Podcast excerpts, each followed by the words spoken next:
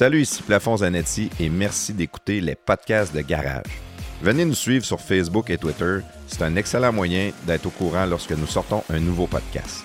Vous pouvez aussi nous suivre sur Spotify, YouTube et Apple Balado. En fait, l'application sur laquelle vous nous écoutez présentement, n'oubliez pas de vous inscrire au podcast de Garage. Pour ceux qui aiment vraiment ce qu'on fait, si vous voulez nous encourager, faire la différence, abonnez-vous à notre Patreon.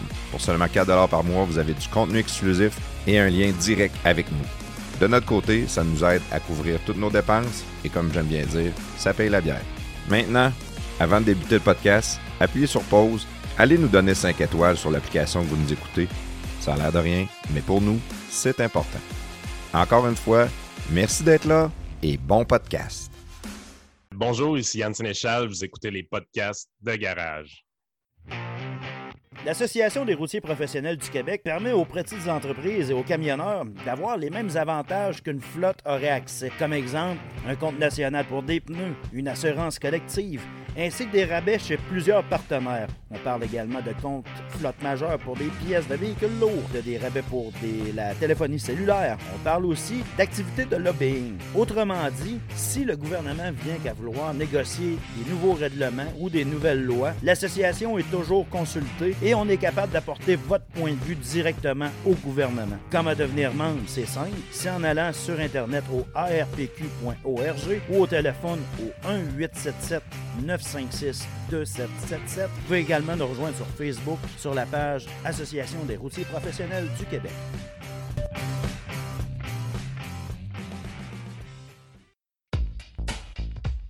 Épatez les papilles gustatives de vos invités et de votre tendre moitié avec Sochaux le saucissier. Sochaux le saucissier, c'est 62 variétés de saucisses d'agneau, de veau et de porc, dont bacon et cheddar, buffalo, côte levée barbecue, mac and cheese, etc.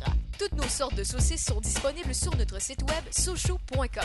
Venez nous voir à un de nos 7 points de vente, Beauport, Complexe Le Bourgneuf, Grand Marché de Québec, Saint-Nicolas, Boulevard de Lormière, Marine Incarnation, Route du Président Kennedy. Les commandes en ligne sont disponibles en tout temps, sochaux.com, so-cho.com. Salut la gang, c'est le moment de vous parler de béton Sanson. C'est quoi ça, béton Sanson? Béton Sanson, c'est du levage de béton avec une mousse polyuréthane. C'est une mousse pour faire lever les dalles ou euh, combler les vides euh, avant qu'elles s'affaissent. Euh, c'est qui qui peut utiliser ça? Ben, c'est n'importe qui qui ont des dalles de béton chez eux ou un commerce. C'est quoi les avantages de l'injection de la résine polyuréthane? Bon, ben, c'est abordable. C'est une solution qui est permanente. C'est une action rapide. C'est non invasif, donc c'est assez localisé où est-ce qu'ils vont le mettre. C'est respectueux de l'environnement. Les matériaux, ça réagit pas avec le sol. Ça libère aucun produit chimique nocif non plus. C'est léger et solide. C'est étanche. On peut utiliser ce ou sur les trottoirs, les planchers de sous-sol, les allées, les semelles, les patios, les garages, les contours de piscine, les planchers d'entrepôt, partout où il y a du béton. Alors, si vous avez besoin de levage de béton chez vous, dans votre commerce, votre voisin, vous êtes tanné de vous enfarger dans ses escaliers quand vous allez le voir, dites-leur de contacter Béton Sanson parce que Béton Sanson, c'est le spécialiste du béton.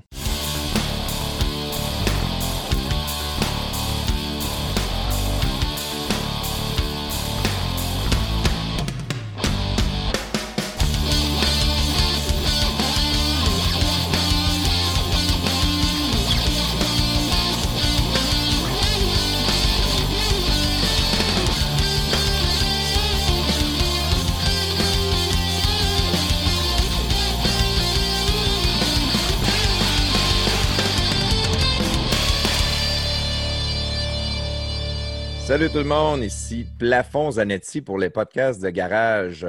Ce soir avec prestataire Claude Fortin et Batman. Salut les petits gars. Hello! Bonsoir. Hey, bonsoir. J'essaie de faire comme dans Seinfeld quand c'est quoi? C'est Uncle Leo qui dit euh, Hello! Je sais pas. Non, c'est un autre personnage qui parle. Ah, encore une affaire, j'ai moffé. Encore. c'est pas grave. C'est pas, c'est pas euh! Ouais, il y a ça aussi. C'est plus, c'est plus local. ça. OK. Toi, Batman, ça va? Ça fait un bout qu'on t'a pas, que t'as- qu'on t'a pas entendu, mettons. Ouais, ça faisait un petit bout, mais euh, écoute, euh, là, c'est confirmé. Mon, mon commerce est officiellement fermé. En fait, euh, il va fermer le 21 novembre, donc dû à la pandémie. Puis ça, je l'annonce euh, live, euh, ben pas live, mais en fait euh, sur les podcasts de garage. Donc, euh, la pandémie a eu raison de nous autres. Fait C'est que- triste. Très triste. C'est triste, mais en même temps, je suis quand même content d'avoir euh, l'invité qu'on qu'on a ce soir. Je ne nommerai pas tout de suite parce que je vais te, je vais te laisser le, le présenter, mais euh, je pense qu'il va pouvoir euh, nous en dire beaucoup sur toutes les faillites puis tout ce qui, qui s'en vient à propos des, de la catastrophe économique. là. Ouais, c'est bon. Ben, écoute, euh, je pense que tu, tu nous as dit euh, en pré-show que tu t'étais quand même trouvé une job. Il y a quand même un certain positif pour toi. C'est pas juste du négatif. Euh, Ouais. On te souhaite le meilleur des meilleurs, pareil. là. Exactement. Je me suis trouvé un nouvel job. euh, Moi, la PCU, c'était pas pour moi. Là. Non, clairement pas. Hein? Non, non, non. Moi, j'ai besoin, j'ai besoin de travailler, j'ai besoin de bouger, j'ai besoin de faire de quoi. Fait que je me suis euh, arrangé avec un plan B parce que on s'entend, là, c'est pas depuis la semaine passée que je sais que le resto va fermer. Là. Ça fait au moins deux mois que je sais que le resto va fermer. OK, c'est un que- resto. On pensait tous que c'était une quincaillerie. Et quincaillerie, excuse-moi, je me suis trompé dans mes mots. Là. Boutique Ouais, chasse ça, je pêche. trouvais, je trouvais ça curieux. Là, la, la quincaillerie, ça roule, c'est en site, les constructions et tout. Là, fait que- Ouais, c'est ça. Bon, ben Ah ouais, écoute, ça fait- on, on va pas attendre plus longtemps. Euh, Notre invité, c'est un brain. C'est un, c'est le, le- le cerveau en arrière des chiffres. Euh, c'est un actuaire, c'est un universitaire, ça, ça va avec actuaire, je pense bien. Euh, un joueur de baseball euh, semi-pro, ou je ne sais pas exactement c'est quoi la, la- la- la classe, mais il joue du gros baseball à Sainte-Marie en plus. Yann Sénéchal, salut, comment ça va Yann? Yeah, ça va super bien. Non, c'est pas semi-pro. euh, malheureusement, on n'est pas payé pour jouer. Non, ah, ah, même pas toi, en étant, t'es pas le propriétaire de l'équipe, toi? ouais, c'est ça. Ça me coûte plus de l'argent que d'autres choses, moi. C'est le, le Rover à Sainte-Marie. Euh, ça fait euh, l'été 2020 a été un été assez particulier. On était chanceux d'en avoir pareil du baseball. Ouais, exactement. Écoute, c'est. Ça, ça a fait du bien là, pour bien du monde. Euh, C'était fucké. Une saison de 10 matchs avec des séries après. Puis une- officiellement, notre finale s'est même pas jouée parce que les zones rouges ont embarqué. Puis euh, Drummondville, Saint-Georges devait s'affronter en finale. Puis ça n'a même pas eu lieu. là. Euh, moi, je pense quasiment nous autres, notre bar, là, ça finissait un peu mieux parce qu'il y a un sentiment de closure de notre côté. On a été éliminé par Saint-Georges, mais au moins notre saison était finie pour vrai. Ouais. Saint-Georges n'a même pas la. Oui, exactement. Saint-Georges s'en allait en finale, puis boum, tout ferme dans le face. C'est une catastrophe, cette affaire. C'est triste. Je me rappelle, euh, cet été, c'était- juste les dimanches, les games à Sainte-Marie. Normalement, c'est un calendrier qui est plus varié que ça quand même. Euh, ben oui, puis non. euh, la Ligue, on joue mercredi, vendredi, dimanche, euh, bien stédé. Puis moi, ben, j'ai toujours voulu préférer le, dimanche soir à cause de, de les gars de l'équipe. Il y, a- des gars qui ont des chalets à l'extérieur. Il y en a qui travaillent, travaillent quand même pas mal. Puis ne pas sur jouer le vendredi. Puis les clubs de Québec, eux autres, ont, une préférence pour jouer le mercredi souvent. Fait qu'on organise la, la Ligue vraiment de cette façon-là. Il y a à peu près juste nous qui, qui, a, qui a le goût réellement de jouer le dimanche. Fait que euh, en début de saison, je réserve tout le temps tous les dimanches dans le cadre- calendrier de la Ligue. Fait que c'est la raison pourquoi c'est ce que vous voyez à Sainte-Marie, presque OK, tout le temps dimanche. C'est toi, c'est toi qui t'occupais de l'horaire. C'était pas, euh, c'était pas la Ligue qui gérait ça. Là. Oui, exactement. Ben, on, on, on, indique nos préférences, puis la Ligue nous revient avec le calendrier. Puis ma préférence est toujours de jouer les, de, de- les dimanches à Sainte-Marie tout le temps. OK. C'est la, votre deuxième année à Sainte-Marie, euh, le Rover. Euh, la première année, il y avait des hot dogs à 2 piastres, la bière à 3 piastres. et- C'était le fun, c'était pas cher. euh, exact. Puis le billet de saison familial, moi, je l'avais pris, je pense que c'était 25 piastres pour la famille. là. Exactement, exactement. Puis c'était la mentalité qu'on voulait avoir, là, vraiment, de garder ça le plus familial possible. là. Ouais, mais la bière pas chère, c'est moins familial, mais moi, j'en profitais. tu sais. je menais mes enfants puis je faisais chauffer ma femme. Ah, puis le show est bon, c'est ça qui est le fun. Tu sais, les, les, les gens s'imaginent qu'on est tous des vieux croutons pas capables de jouer de la balle, mais ils jouent de la bonne balle dans le Seigneur 2B. là. C'est quand même assez impressionnant. On est juste. On a juste un peu mal dans le bras, euh, on court moins vite qu'on courait, mais on est encore frappé, on est encore capable de frapper à, la boboule, ça c'est sûr. là. Ouais, ben, oh, oui, du gros baseball. Puis t'es extrêmement compétitif. Là. Cet été, je t'ai vu plus qu'une fois te fâché ou euh, pogner les nerfs. Tu t'es fait suspendre. euh, Ben oui. Euh, Une fois, je suis allé, je pense, c'est trois matchs de suspension parce que tu avais, dit ta façon de penser à l'arbitre. Un match, un match. Un- ah, juste un match, OK. Un Juste match un plus le match en cours. Il a dit, tu vas t'asseoir, puis là, t'avais tiré ta mythe. Puis, euh, Ouais, exactement. C'est sûr que de- de- des estrades, quand un gars de 6 pieds 3 engueule un gars de 4 pieds 6, ça paraît pas tout temps bon. non, c'est- effectivement. Euh, toi, on le voit que tu es justement compétitif. Euh, T'as-tu fait plusieurs sports jeunes ou non? Tu as vraiment toujours été focusé euh, baseball plus que d'autres choses? Ah non, j'ai- j'étais un joueur de hockey en masse. Euh, j'ai une petite passe aussi. J'ai joué au volleyball au cégep. Puis ça, c'est honnêtement, c'est le sport. C'est fou parce que c'est le sport que j'ai joué le moins longtemps dans ma vie, mais c'est le sport que j'ai le plus aimé. Ah. Euh, le team spirit du volleyball, j'ai juste joué au cégep. Là. Je suis rentré là, euh, c'est un peu drôle cette anecdote-là parce que j'étais arrivé euh, au cégep, je m'étais inscrit au volleyball en éducation physique, puis j'avais jamais joué à ça de ma vie. Les filets étaient quand même assez bas parce que c'est un cours d'éduc. C'est pas tout le monde qui est athlétique là-dedans, puis tout ça. Puis moi, je sautais quand même haut, j'avais beaucoup d'impulsion, je mesurais 6 pieds 3 aussi. Puis, euh, je suis un joueur de baseball, fait que j'avais un bon bras euh, en plus. Fait que euh, je m'amusais à frapper vraiment fort dans le ballon.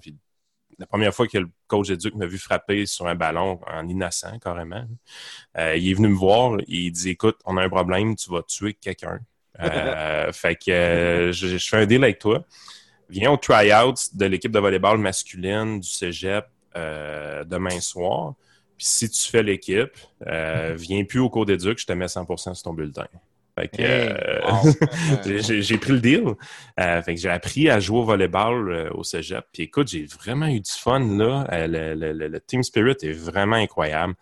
Euh, puis c'est, écoute, juste donner, donner, donner un, un peu ma progression au début j'étais tout seul dans mon coin, je faisais des manchettes sur le bord du, mur tout seul, je faisais des touches tout seul parce que j'étais le seul de l'équipe qui savait pas jouer. Puis euh, ils m'ont appris à sauter, ils m'ont appris à, frapper. Euh, les premiers tournois qu'on faisait, j'étais sur le banc carrément. Je jouais pas pantoute, je regardais les autres jouer. Euh, finalement, j'ai commencé à, embarquer sur le terrain tranquillement, notre deuxième, troisième tournoi euh, aux à position de joueur de centre. Jusqu'à ce qu'après les fêtes, je vienne carrément voler la place du deuxième joueur de centre de l'équipe. Euh, fait que là, je suis devenu un partant. Euh, je m'améliorais tout le temps, puis il veut pas le- les attributs physiques que j'avais m'aidaient énormément, puis je sautais très haut, puis j'étais très grand. J'ai j'ai pris de la puissance aussi en frappant, puis j'ai fini l'année, j'ai gagné le titre de recrue de l'année dans le- la ligue carrément.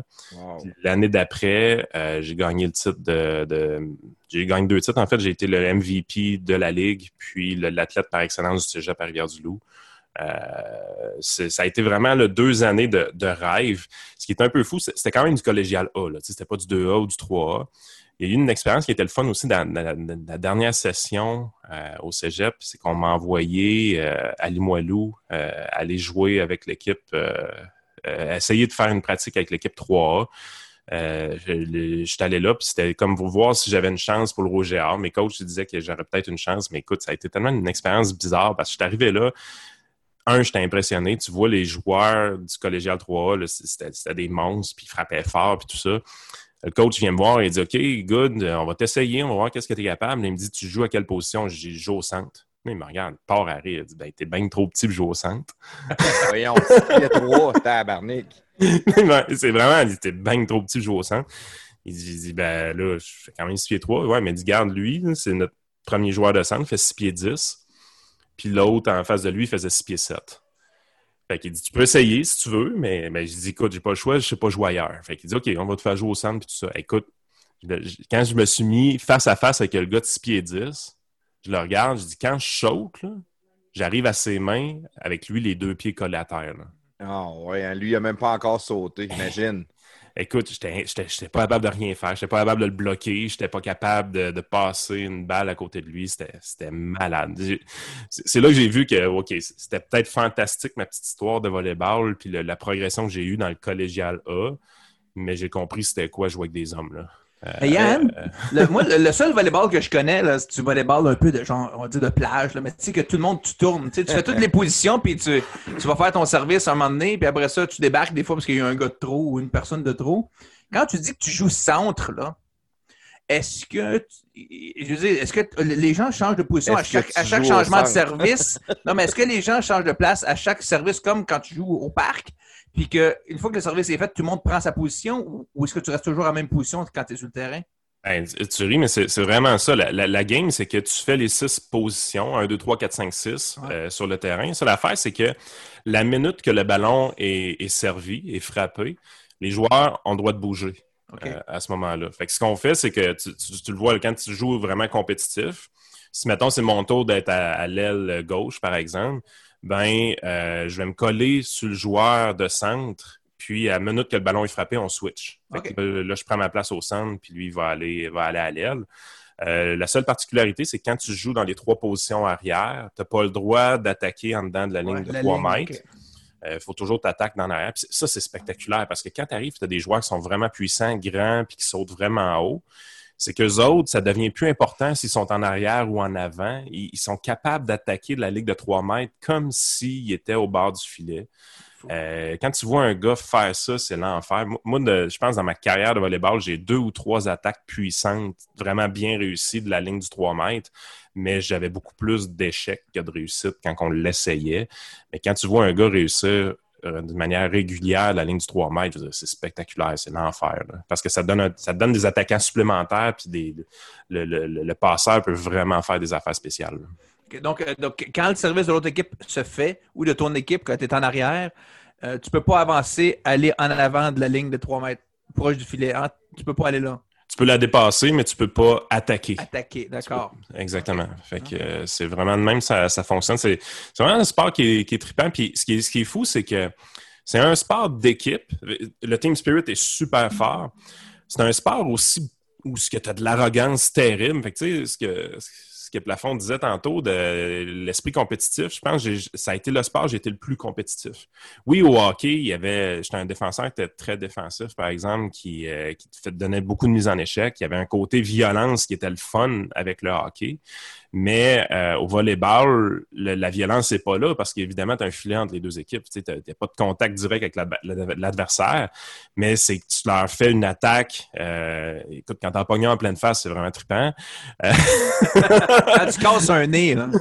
ouais, ça, c'est le genre d'affaires qui sont. Où tu t'en coffres un dread dans le chest, puis tu entends ses poumons se vider d'air. Ça, c'est le summum. mais des fois, juste de, de, de, taper le ballon vraiment fort à côté du bloc, ça y, ça tombe juste à côté des pieds, ça remonte dans les estrades, une attaque toute en puissance. Tu vois le ballon s'écraser sur le sol. Puis là, tous les coéquipiers qui, te sautent dessus, puis tu nargues presque l'autre équipe euh, de l'autre côté. Ça m'a surpris. Avant de jouer au volleyball, je n'avais pas vu ce sport-là comme ça.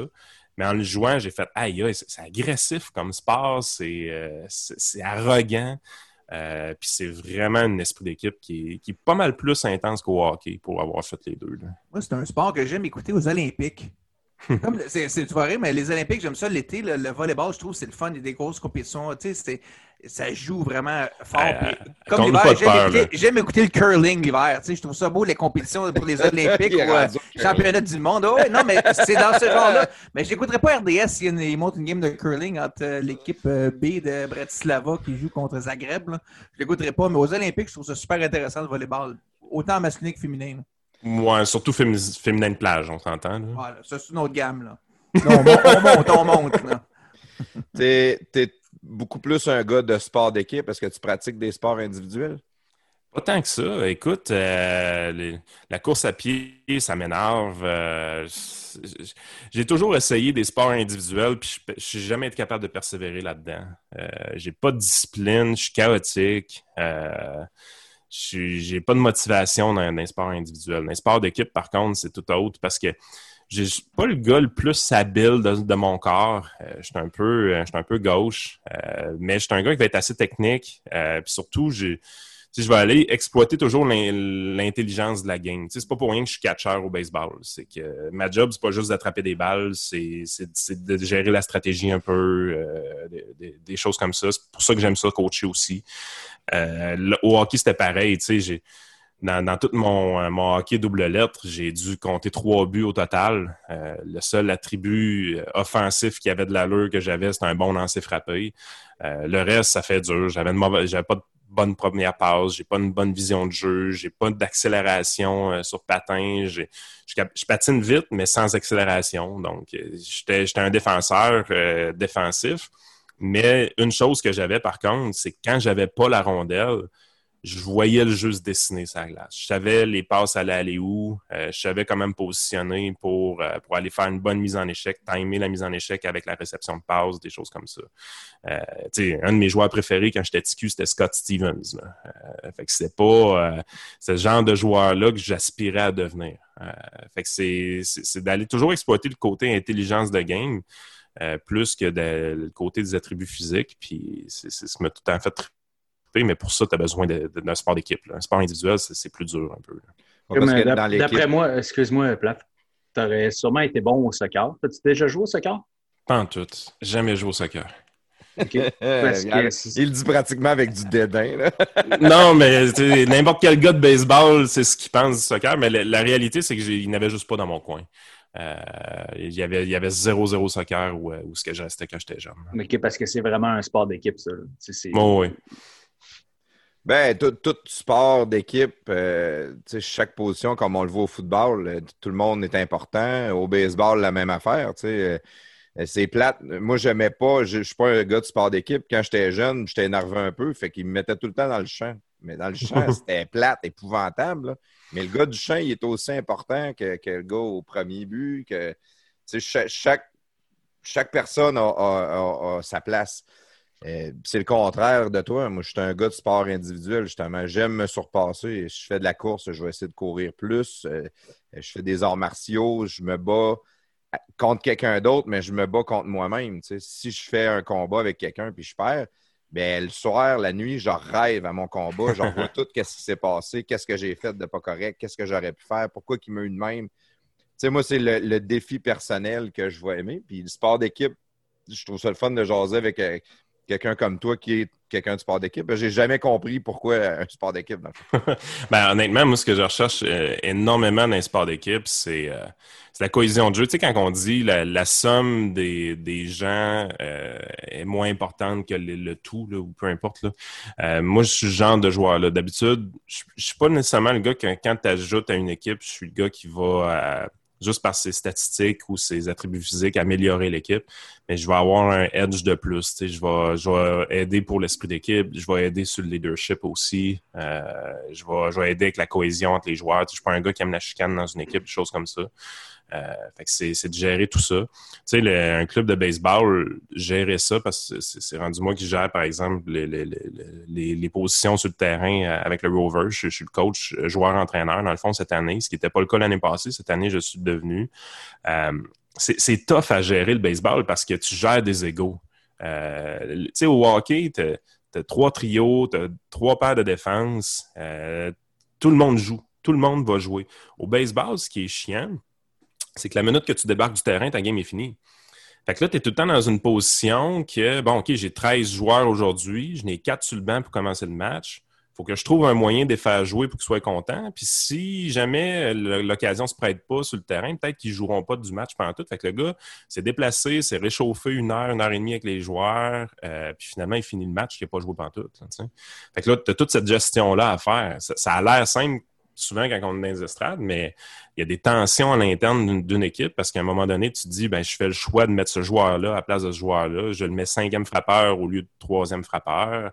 Euh, parce qu'aujourd'hui, on affronte un gaucher, euh, ainsi de suite. Euh, il y, a plein d'affaires comme ça qui se passent. Puis avoir à quelqu'un sur le banc, il euh, faut que ça se fasse. Il faut que tu en assises un à un moment donné. Mais ça crée tellement de tension dans une équipe, c'est incroyable. la plus grosse difficulté au baseball, c'est vraiment ça. C'est les tensions qu'il va y avoir entre les joueurs parce que c'est un sport. Le, baseball, c'est le sport le plus foqué pour ça, euh, sérieusement. C'est, un sport d'équipe, mais individuel. Euh, puis tu es toujours en compétition avec l'équipe en face de toi, mais tu es aussi en compétition avec les autres joueurs de ton équipe. Euh, quand tu pars euh, sur une bonne séquence, tu frappes une, tu arrives un match, tu es 3 en 3, euh, la game d'après, tu claques un double opportun, même la game d'après, tu claques un circuit. ça se peut qu'il y ait des gars qui se ramassent sur le banc à cause de, ta streak ou est-ce que tu es vraiment hot. fait tu sais, c'est sûr que quand tu vois un joueur qui est en train de débloquer puis qui est sur une bonne séquence, tu es vraiment content. Mais tu vois aussi que si ce joueur-là joue à la même position que toi ou aux mêmes positions que toi à peu près, euh, tu vois ton Mange temps ton de jeu. ouais, c'est ça, tu vois ton temps de jeu voler. Là. Comme t'es gérant, tu toi, t'as- au début de la game. là. Ouais. Comme toi, t'es gérant, Yann, t'as pris juste un catcher, j'imagine? non. c'est le pire. hein. c'est ça le pire, on en avait trois dans l'équipe. wise. Mais Mais- tu sais, c'est- c'est- c'est- la, la game, c'est ça. Puis tu manques tout le temps de gars. Tu sais, tu sais jamais qui va se blesser. Puis catcher, euh, envoie pas quelqu'un qui a jamais catché. là. Je veux dire, il va capoter sa vie. Tu sais, les gars, euh, il y en a qui lancent à 75-80 000 à l'heure là-dedans. C'est c'est pas tout le monde qui est capable d'attraper les balles comme il faut. Parce que c'est une chose d'attraper la balle, mais c'est une autre chose de bien l'attraper pour bien la présenter à l'arbitre, que ce soit caler des prises. Ça, je veux si t'arrives, tu attrapes la balle tout croche au baseball, puis l'arbitre cale une balle, puis c'est une prise, ton lanceur va vouloir t'arracher la tête. Là. Euh, t'es en train de se faire perdre le match dans sa tête. Euh, c'est, plus complexe que ça ne l'air. Tu as parlé dans, dans une équipe de, que tu as quand même beaucoup de leadership. Tu, sais, tu vois la game, tu analyses la game, puis tu arrives avec une, une forme de leadership qui va aider ton équipe, tu vas motiver les troupes, tout ça. Est-ce que, est-ce que tu disais que tu avais comme moins de- d'aptitude physique, tu ne seras pas le meilleur joueur de l'équipe? Est-ce que tu peux quand même être le capitaine? Puis je parle pas juste au baseball, là, ça peut être au hockey ou. Oui, exactement. Euh, souvent, on fait l'erreur. Surtout, je pense qu'au hockey, on voit ça souvent. Le, capitaine de l'équipe va être le meilleur joueur de l'équipe. Mais je veux dire, ça veut. Ça n'a pas de lien. Sérieusement. Il y, a, des excellents joueurs de hockey, par exemple, sont des très mauvais capitaines. Euh, puis il y, a des, il y a des bons grinders qui peuvent être capitaines d'une équipe. Euh, le gars qui va à la guerre à tous les soirs, euh, qui est toujours positif, qui motive les autres, c'est ce genre de gars-là que tu veux avoir comme capitaine. On s'en fout qu'il ne score pas de but, on s'en fout que- qu'il fasse des erreurs, on s'en fout qu'il n'y ait pas une première passe euh, incroyable. Euh, le- les, capitaines, tu veux que ce soit des, des leaders. Euh, Au leader, puis- ouais. C'est vraiment plus les leaders leaders. au hockey que le meilleur joueur. Il y a des équipes qui c'est le meilleur joueur, mais peut-être plus dans la Ligue nationale, ça paraît moins, là, mais dans, le bon, dans les moins, moins bons niveaux, ça va être le leader bien souvent qui va être. euh, Exact. Qu'est-ce qui fait un bon leader dans une équipe? Ah, c'est ça, ça- ça passe toujours par l'exemple, première des choses. Euh, tu sais, ça prend une éthique de jeu, ça prend une éthique d'entraînement, ça c'est sûr. Euh, donc, tu sais, comme par exemple au baseball, c'est moi qui arrive en premier tout le temps. Euh, peu importe l'heure que les autres gars vont arriver, le premier au terrain, ça va toujours être moi. Euh, bon, c'est sûr, j'ai pas le choix non non plus. hein. C'est moi qui ai les balles, puis c'est moi qui ai le stock pour que les gars s'en- s'entraînent. Mais tu sais, je vais toujours être là avant tout le monde. Euh, je vais toujours euh, frapper toutes les balles que j'ai besoin. Tu sais, j'arriverai jamais en retard, des choses comme ça. Fait que ça prend une éthique de travail. Euh, ça prend un dévouement, là, tu sais.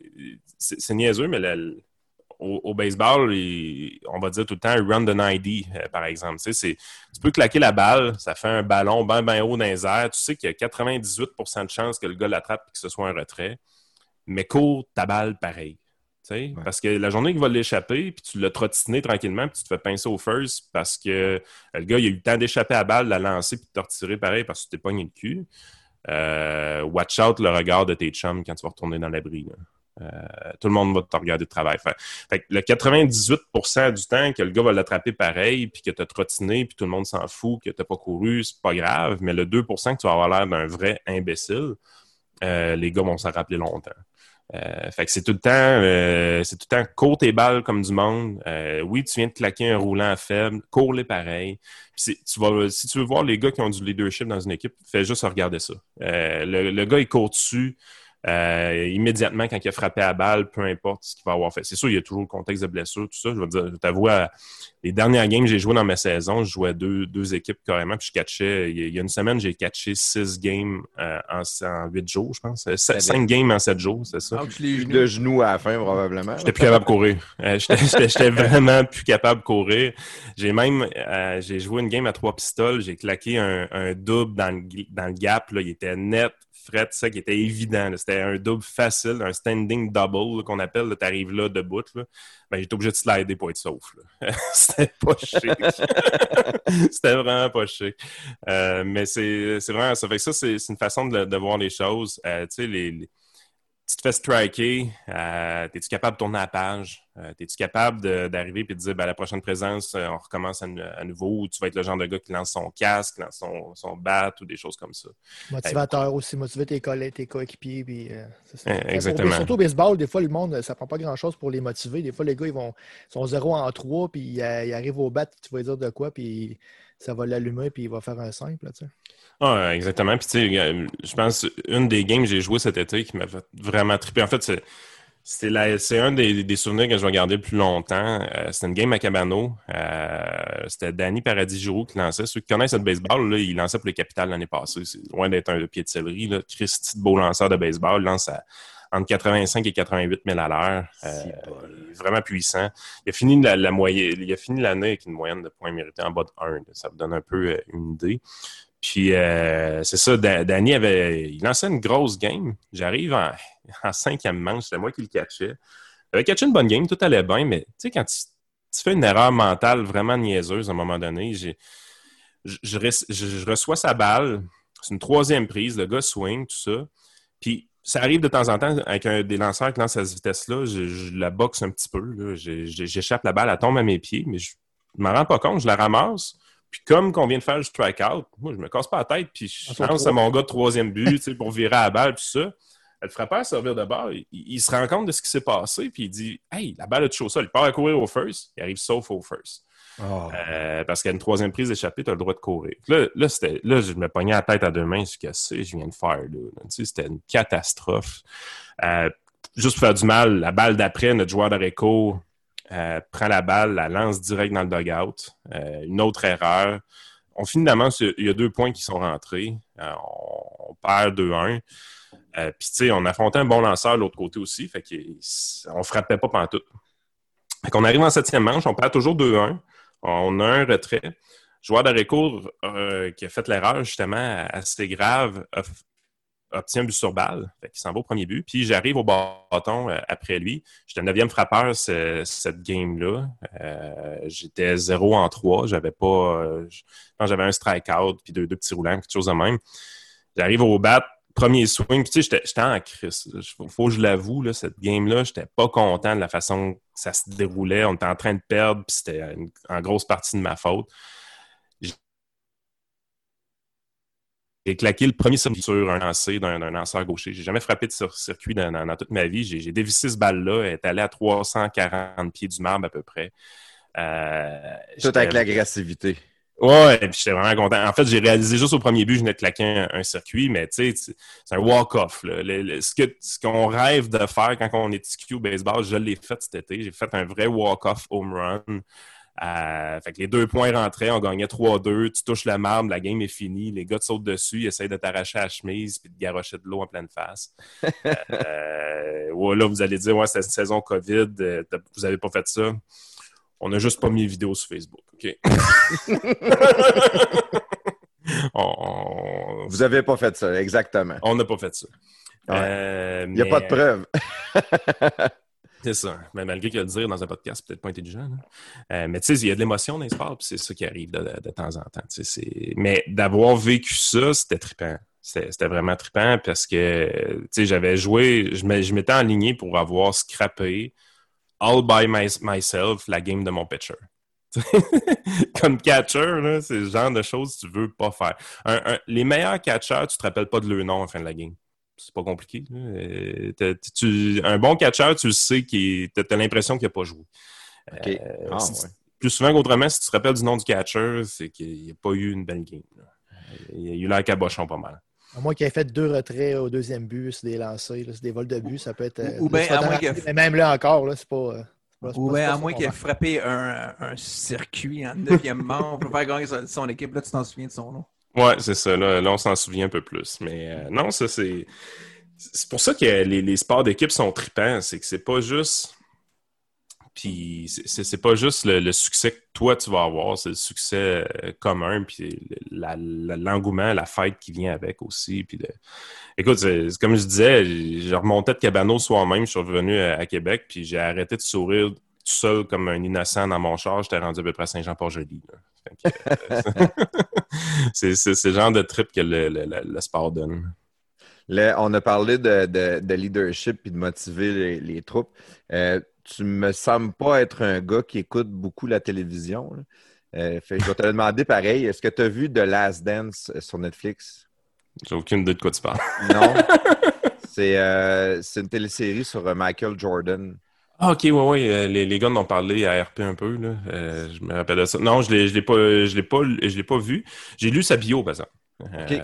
Michael Jordan, j'ai lu sa bio. Euh, C'est vraiment trippant comme biographie. Euh, c'est une des bonnes bios que j'ai lues, honnêtement. Ah ouais. Ben, tu, vas, tu me donnes peut-être bien le goût de la lire parce que le- moi, j'écoute The Last Dance comme c'est là. Puis c'en est un gars, justement, qui. C'est sûr qu'il le rentre dedans, tu sais, il les envoie chier, il, il fait exprès. tu sais, Si tu veux pas jouer, va-t'en dans le vestiaire. Il est très, très dur envers les gars, mais il est tout le temps numéro un partout. tu sais. Il- quand ils font des laps dans le gymnase, il est en avant de tout le monde, il s'entraîne plus fort que tout le monde, il se donne à 100% tout le temps. Puis motiver sa gang, il le fait beaucoup aussi. À un moment donné, ils s'en vont jouer, euh, sont en série, ils s'en vont jouer deux matchs à, l'extérieur. Puis euh, s'il en gagne un, il gagne le championnat. Sinon, il, joue, euh, il en joue deux, en tout cas. Puis il dit à sa gang, je ne sais pas vous autres, mais moi, je me suis juste amené un habit. On va dire, euh, on, couche un soir à l'hôtel, on gagne, puis on revient chez nous après. là. Et il a comme craqué son monde de même, puis ils ont gagné aussi, mais il, il le jouait dans le mental, là, beaucoup, beaucoup de même, là, tout le temps, tout le temps, tout. Ouais, puis euh, quand tu vois son arrivée avec les Bulls aussi, euh, il y a des le, le mixture de joueurs qu'il y avait là qui prenaient pas ça au sérieux pantoute. C'était un gros clash. Euh, quand que Jordan est arrivé, justement, puis une des raisons pourquoi ils ont fait le ménage de cette équipe-là, puis qu'ils l'ont reconstruite, puis qu'ils ont été chercher, oui, des gars comme Pippen, euh, puis euh, même, c'était c'est Rodney, là, Dennis Rodman. Rodman, ouais, c'est ça. Euh, tu vois vraiment dans, dans la biographie comment ces gars-là ont eu un rôle clé dans, dans toute cette histoire-là, mais que c'était. Oui, on parlait de Jordan, mais que c'était plus que Jordan. Il y avait. Plus, ouais. ouais. Il y, avait, il y avait des gars de ce style-là, il y avait des grinders qui, qui, ont- qui, ont- qui, qui se supplémentaient. Puis, tu sais, Scottie Pippen, tu te rends compte en lisant la biographie de Jordan que si Jordan n'avait pas été là, Scottie Pippen aurait peut-être été un Jordan aussi. là. Euh, Ouais. Comment ce gars-là était hot. là. Mais c'était une princesse, par exemple. On le voit plusieurs fois dans la série qu'il boude. Il veut plus jouer. euh, non, je reste assis sur le banc. Tu sais, il joue beaucoup à princesse. Ben écoute, c'est c'est le Evgeny Malkin de, de la NBA, c'est probablement sais, Il y, a, il y a toujours... ça- C'est une superstar qui a joué dans l'ombre d'une méga superstar. là. Mais euh, juste euh, Rodman, là, pour vrai, là, c'est c'est incroyable, ce joueur-là. Là. Ah oui. Je- tu l'as pas écouté le documentaire, mais écoute-le pour vrai, Yann. Ça vaut vraiment la peine. Là. Ah, je, je vais le faire. Il Il s'est fait donner de permission au Runman de 24 Ouais, heures. d'aller pense à Las une Vegas. Ah il disait, OK, tu sais, Jordan a comme dit à son coach, parce que Jordan disait comme, ah, moi, je veux, euh, je veux partir en vacances ou je sais pas trop quoi. Puis là, il disait, bon, OK, on te donne 48 heures.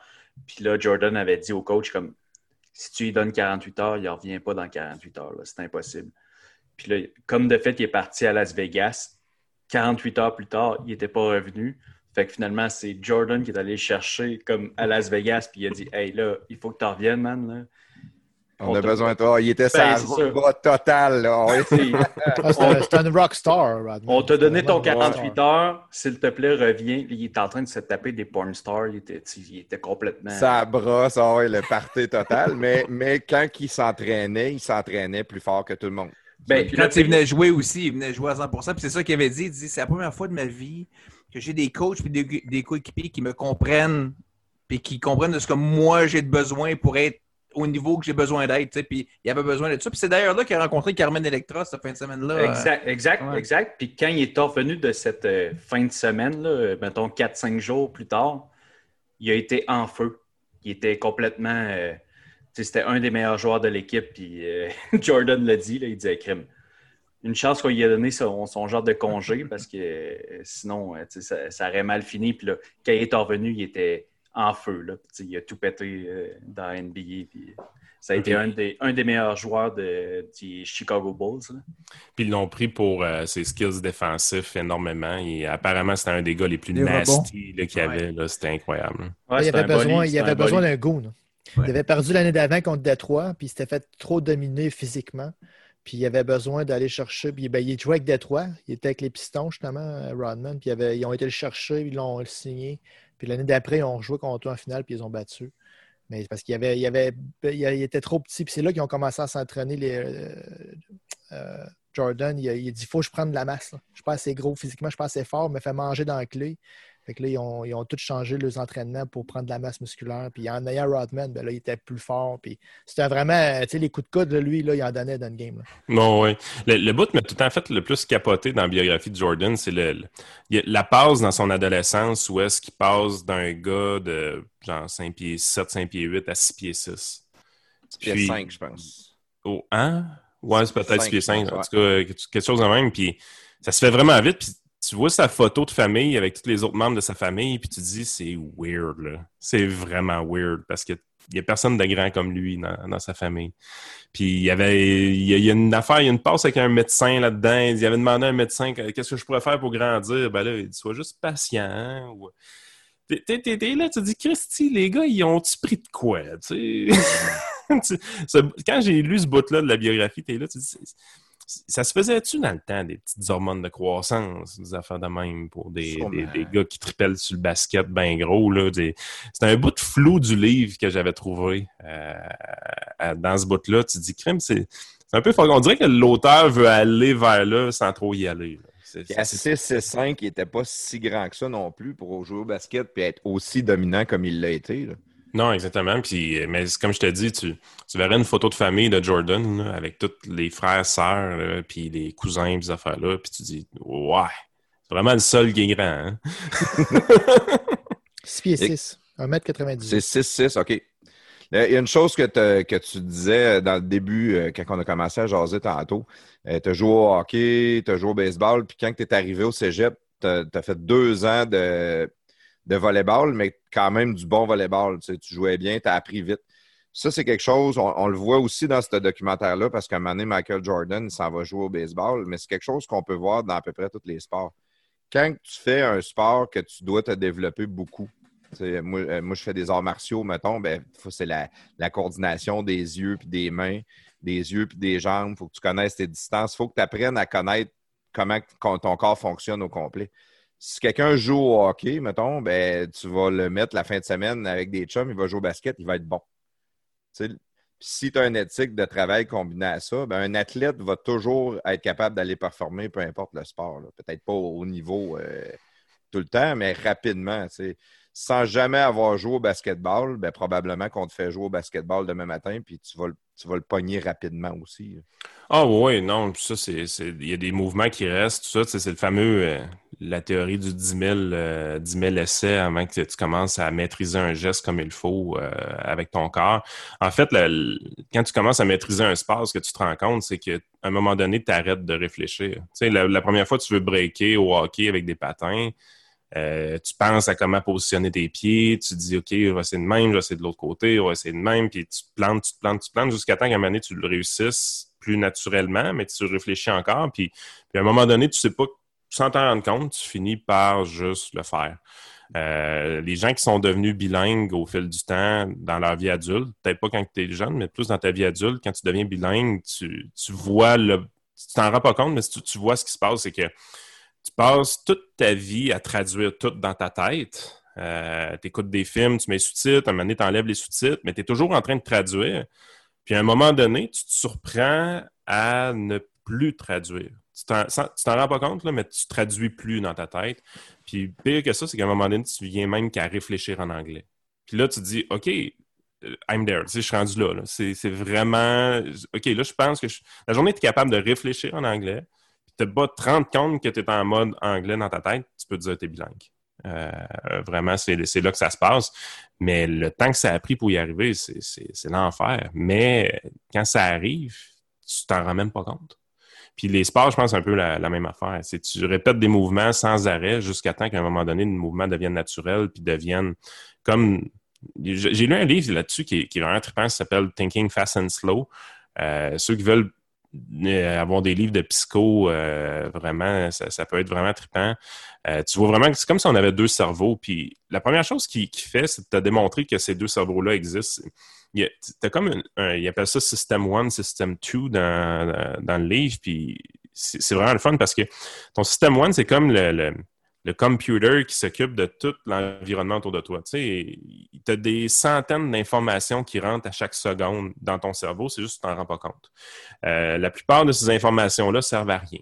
Euh, seule affaire, c'est que Qu'est-ce qui fait que s'il y a une mouche, par exemple, euh, dans, dans, la salle où est-ce que tu es, qui, est en train de zigner sur un mur, qu'est-ce qui fait que ton attention s'en va là, ton attention va pas ailleurs, même si tu es en train de faire d'autres choses?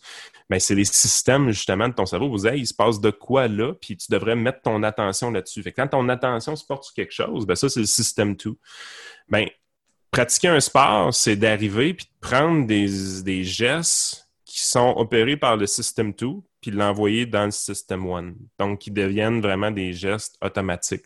Euh, je pense que les arts martiaux, c'est prouvé depuis très longtemps que c'est ça. C'est de, répéter le même coup de pied sans arrêt jusqu'à temps que le coup de pied parte instinctivement.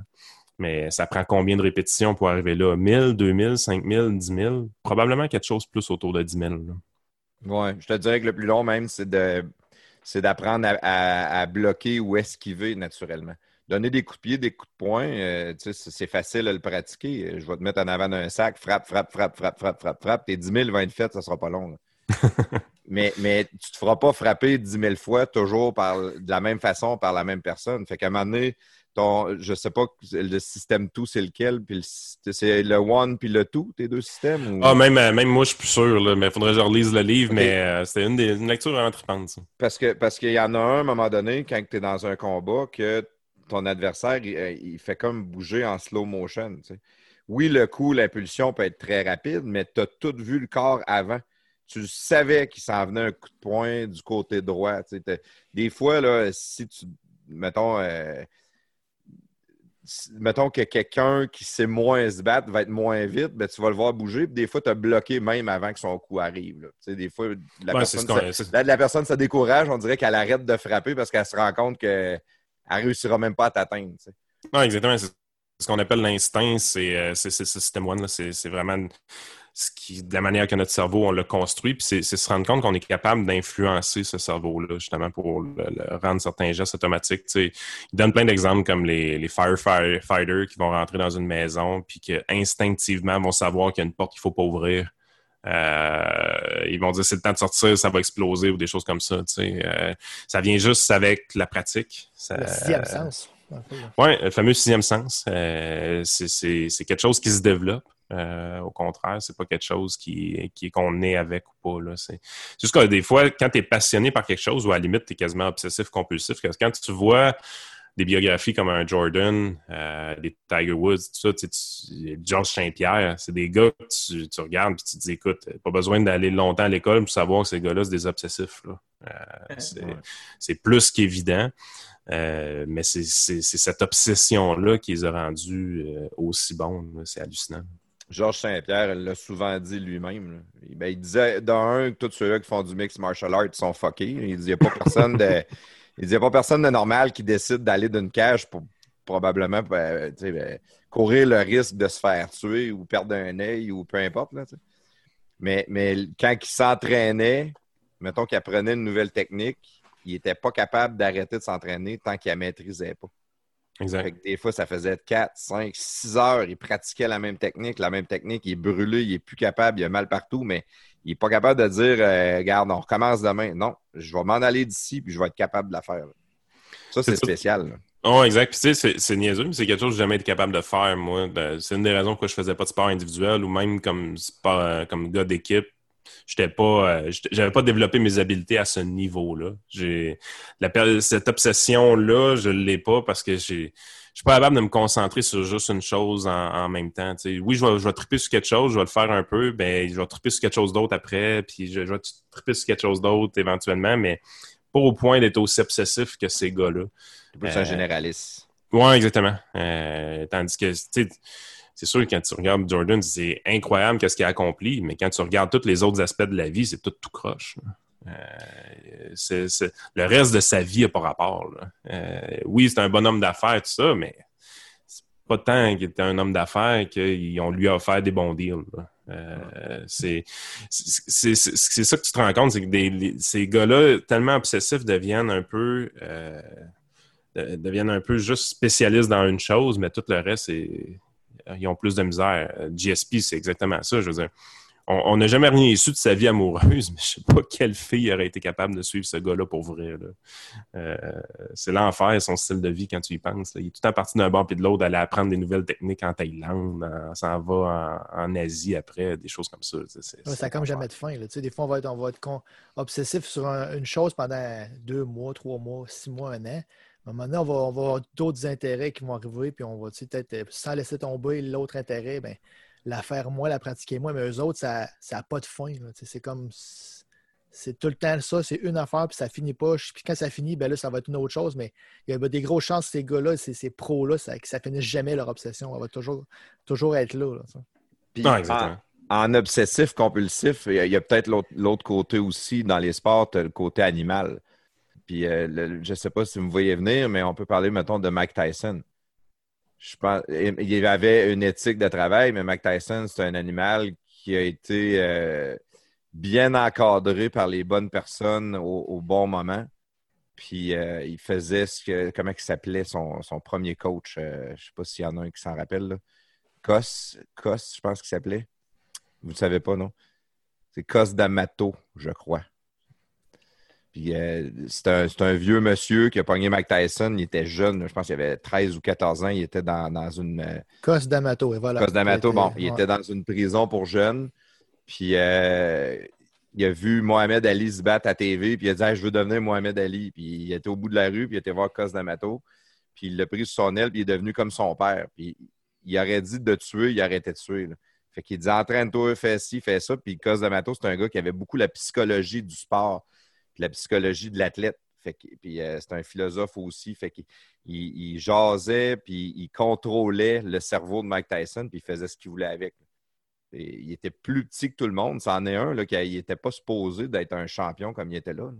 Ouais, mais écoute, il y a plusieurs athlètes qui sont comme ça. Là, tu sais. je peux penser, euh, euh, mettons, euh, André Agassi là, au tennis, là. Tu sais, qui a sorti dernièrement, qui disait que, ben pas dernièrement, mais ça fait un petit bout, là, mais tu sais, qui disait que le tennis, lui, il s'en, il a jamais aimé ça, là, mais il a tout le temps été entraîné par son père parce que son père le poussait, le poussait, le poussait non-stop, puis il est devenu euh, le champion mondial pendant des années et des années. Puis encore aujourd'hui, c'est un des plus grands joueurs de tennis au monde. là, tu sais.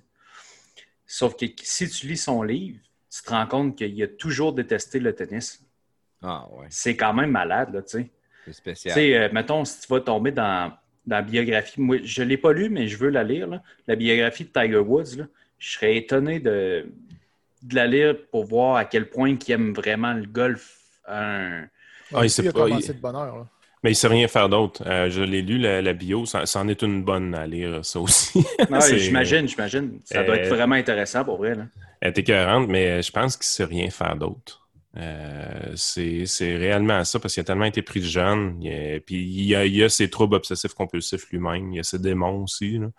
Euh, mais euh, écoute, Surtout ces démons. Beaucoup de démons, effectivement. Ouais. mais c'est des, c'est des vies très, très, très axées sur une seule chose. Euh, Ben, exactement, mais c'est un peu comme euh, Zinedine Zidane, mettons, au soccer. Mm. Tu sais, lui, il a fait ça de... depuis qu'il a trois ans jusqu'à l'âge qu'il a gagné la Coupe du Monde une coupe de fois au soccer. Tu sais, c'est- c'est du monde qui ont juste fait ça de toute leur vie, là, tu sais.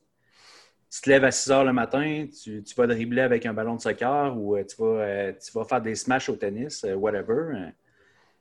Non, Le exactement. Soccer, au moins, le soccer, t'es en équipe. T'es pas tout seul. esti. Euh, au golf, t'es tout seul tout le temps avec ton coach. à donné, Au golf, la boxe, la même affaire. Là. T'en passes des heures tout seul à fesser Ouais, d'un sac. ouais. Je t'ai-tu déjà raconté, vous parliez de Georges Saint-Pierre tantôt, mon anecdote, euh, ma rencontre avec Georges Saint-Pierre. Vas-y donc. Je vous ai jamais conté ça? Non. Euh, Peux-tu prendre, je peux-tu prendre 3-4 minutes? Demande ça à Yann. Yann, je peux-tu prendre 3-4 minutes? Amuse-toi, man. On va te laisser boire ta, te laisser boire ta Stella Artois, là. Mais je m'en vais, euh, je m'en vais, euh, c'est ça? non, c'est une c'est Bex le- 6.5. Bex. Point 5. Ouais. Ah! moi, moi qui étais habitué de prendre les bières light, euh, j'ai reconnu la super light. Non, mais euh, je m'en vais, euh, j'étais à l'aéroport euh, euh, à Montréal, à Trudeau, puis je m'en vais, je vais en prendre un vol pour euh, sûrement l'Europe parce qu'il était tard le soir. Puis euh, je fais le, serpentin aux douanes, tu. C'est un vol qui passe à travers les États-Unis parce qu'on passe à la douane américaine. Alors, euh, je fais mon, chemin, je suis la, la, la file. Il y a un petit gars devant moi, à tête rasée, un t-shirt blanc, et, et il m'arrive aux épaules, il est tout petit. Fait que pas du tout avec ça. Puis à ce temps-là, je connais, pousses. pas, je, je connais pas Georges Saint-Pierre, j'ai aucune idée, j'ai- zéro. OK, moi je m'en vais, puis euh, bon. Puis là, je m'adonne en, direct en arrière de lui quand on arrive euh, dans chacun de nos lignes pour les, les, les, les kiosques du douanier américain. Fait que je m'adonne direct derrière lui. J'étais à peu près à 6 pouces de lui dans la ligne, j'attends. Puis là, ça, ça donne, on avance dans le fil, on avance. Puis là, ça, ça donne à être son tour à lui le prochain à avancer. Il, est- il est sa ligne rouge.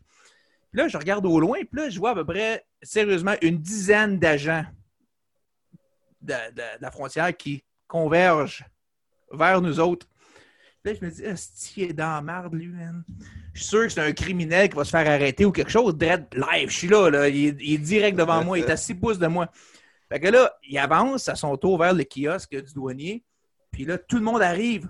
Tout le monde arrive, converge vers lui. Puis là, je dis, ah, ça va être drôle, qu'est-ce qui se passe là? Puis là, tout le monde, hey, high five, la poignée de main, ouais, ouais, blablabla. Puis là, ils se mettent à parler. Puis là, je dis, Ah, j'essaie de comprendre qu'est-ce qui se passe. Que finalement, ça dure une minute ou deux. Bon, il passe, il s'en va. Là, c'est à mon tour que j'avance. Puis Hey, je dis, sérieux, c'était qui ce gars-là? Moi, je pensais que vous l'arrêtiez, tu sais. Il dit, ah, c'est, c'est Rush Saint-Pierre. Il, il venait de se battre le soir d'avant à Montréal. Il avait gagné sa ceinture, je pense, cette année-là. Ou, euh, en cas, fait que. Fait qu'il dit, ah ouais, c'est ah, Georges Saint-Pierre, le, gars du UFC. Il dit, oui, oui, c'est lui. Il dit, ah ouais, wow, nice. Fait que, un peu plus tard, il est dans le fil au Burger King. fait que moi, je me vais me remettre dans le fil au Burger King? Puis il se m'adonne encore derrière lui. Puis là, je tape sur l'épaule. Hey, Georges, hey, solide combat hier, man. J'étais avec toi, good job. Puis tout ça, j'avais aucune idée de quoi je parlais. T'as même pas vu le Ah, combat. non, non, non, pas du tout. Je, connaissais pas lui avant que le donnier me le dise. Il dit beau combat hier, man, good job. Qu'est-ce que tu fais? Ah, on s'en va au Bahamas se reposer après le combat un peu. Là. On va passer une couple de semaines là-bas avec ma gang. Là, puis, euh, fait que ça a été mon, euh, mon rencontre fame. Très, très beau témoignage. Ouais, un, vrai, un vrai fan. Ah, Un vrai- oui, un grand Très beau témoignage. bon, hey, on a fait, on a parlé pas mal de sport. Euh, euh, moi, je vais aller parler de, de ta carrière un peu. Ouais. Parce que tu as étudié pour devenir, euh, pour devenir actuaire, mais dans le fond, dans ta vie, tu n'es pas actuaire.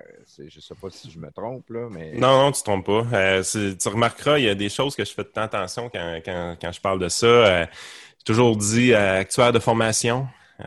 parce qu'officiellement, un actuaire a complété son fellowship avec soit la ca- Casualty, euh, en tout cas le, SOS, Society of Actuaries, puis la, la CAS. Euh, faut que tu aies fini ton, ton fellowship pour réellement dire que tu es actuaire. Sinon, tu es un analyste en actuariat ou comme dans mon cas, qui est même plus là-dedans, euh, je suis actuaire de formation, que je vais dire. C'est des, des choses qu'on fait attention. On ne peut pas insulter les autres actuaires qui ont réussi leur fellowship pour vrai. Euh, ça, c'est les examens professionnels. Si vous en connaissez un actuaire, c'est- un cheminement qui est assez tough en termes de de- d'études. pas le bout à l'université, ça, c'est une chose.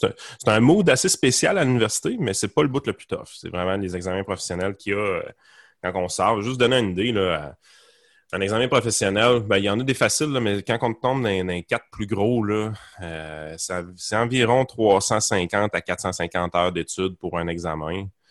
Euh, puis, tu sais, c'est euh, c'est un coin toss dans le sens que c'est 40 à 50% des gens qui s'inscrivent à l'examen qui vont passer. On fait ça, on ne sait pas c'est quoi la note de passage. Euh, on ne sait jamais notre note. On, sait, on a juste un t'as-tu passé, t'as-tu échoué, fail ou, ou success. Euh, puis c'est beaucoup de sous aussi de mémoire. Ça coûtait quand même assez cher s'inscrire à ça. Juste donner un exemple, euh, on a dans, ben, pas nos conventions collectives, on n'était pas syndiqués, mais quand tu te fais engager par un employeur, dans ton package, tu as ton salaire annuel, tu as ton fonds de pension, tu as tes assurances collectives, puis les actuaires, en plus, ils ont le, nombre de journées euh, d'études payées par l'employeur euh, pour chacun des examens. Euh, puis il y en a, il y a même des employeurs qui ont des grilles assez avancées de première tentative, deuxième tentative, troisième tentative. Puis troisième tentative, souvent, l'employeur paye même plus l'examen, puis euh, il ne donnera même pas de journée d'études euh, de ton côté. J'ai un euh, lui, lui c'est la, la, pire tête de cochon ever. Je, l'admire tellement qu'il était persévérant, mais il y, a, eu plusieurs échecs, puis il n'a jamais vraiment abandonné. Il a toujours. Il, échouait un examen, il le refaisait. Il échouait un examen, il le refaisait. Il, s'entêtait à, persévérer, puis il finissait par les passer. Mais c'est probablement le gars que je connais qui a eu plus de tentatives à, ces examens-là. Moi, j'avais presque fini. J'avais tous mes examens euh, dans les poches euh, en 2008. J'avais ce qu'il me fallait pour devenir fellow. Euh, j'ai eu mon premier fils en 2009, puis là, j'ai commencé à mettre ça un peu sur la glace. j'ai commencé à niaiser un peu pour... Il me restait à peu près 150 à 200 heures à mettre dans des modules sur Internet, puis je ne l'ai juste pas fait. Pourtant, il, y avait des ah. bonnes, euh, des, bonnes augmentations de salaire qui étaient reliées à ça. Je laissais à peu près 10 000 à la table annuel en, finissant pas mes examens. Tu sais, tu dis, je vais le finir, je vais le finir. un premier enfant, là, t'es sarné jusqu'en... avec le kid. Euh, je repoussais, je repoussais, je repoussais. Puis je tripais de moins en moins aussi sur ma job, ne faut pas euh, se le cacher. J'étais 9 à 5, euh, j'étais un gars au travail, je pense que j'étais pas si facile que ça à gérer. mais en fait, maintenant que j'ai des employés, je peux confirmer que je n'étais pas gérable.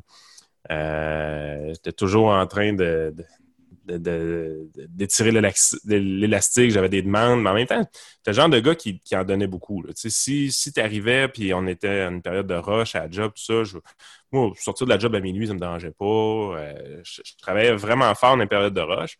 Quand c'était plus relax, j'étais un peu plus slacker. Je, prenais ça un peu plus euh, relax, ainsi de suite. Puis quand tu as un cadre d'une entreprise qui fait du 9 à 5, puis tout le monde est steady, puis discipliné, puis tout ça, ben, ça fit pas tant.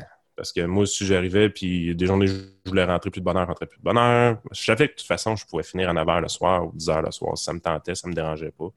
Euh, j'avais même une clé pour travailler de la maison euh, à l'époque, puis j'avais tendance à faire des heures à la maison, pareil, sans que personne me voie, des choses comme ça. c'est très atypique comme employé. Euh, dans un contexte que tu as une business de 1500 employés, souvent, ça fait, ça fait correct, plus ou moins, mais j'étais performant comme employé. Mais j'avais pas fini mes examens professionnels. Puis c'est là qu'est arrivé l'épisode vraiment en, 2011, euh, quand on, avait starté le réseau Liberté Québec en 2010. On commençait à brasser pas mal quand même. Il y avait moi, Joanne Marcotte, Éric Duhem là-dedans. Euh, les syndicats nous avaient ciblés, ils essayaient de nous faire tomber, un peu comme les, poubelles d'aujourd'hui, mais les, poubelles, c'est le syndicat des pauvres. Euh, c'est pas c'est pas ce qu'on voit, ce qu'on voyait à l'époque. C'était quand même la CSQ qu'on avait sur le dos, euh, qui essayait de faire tomber. Mais Eric était, euh, était quand même bien protégé. Il était chroniqueur au Journal de, Québec à ce, temps-là.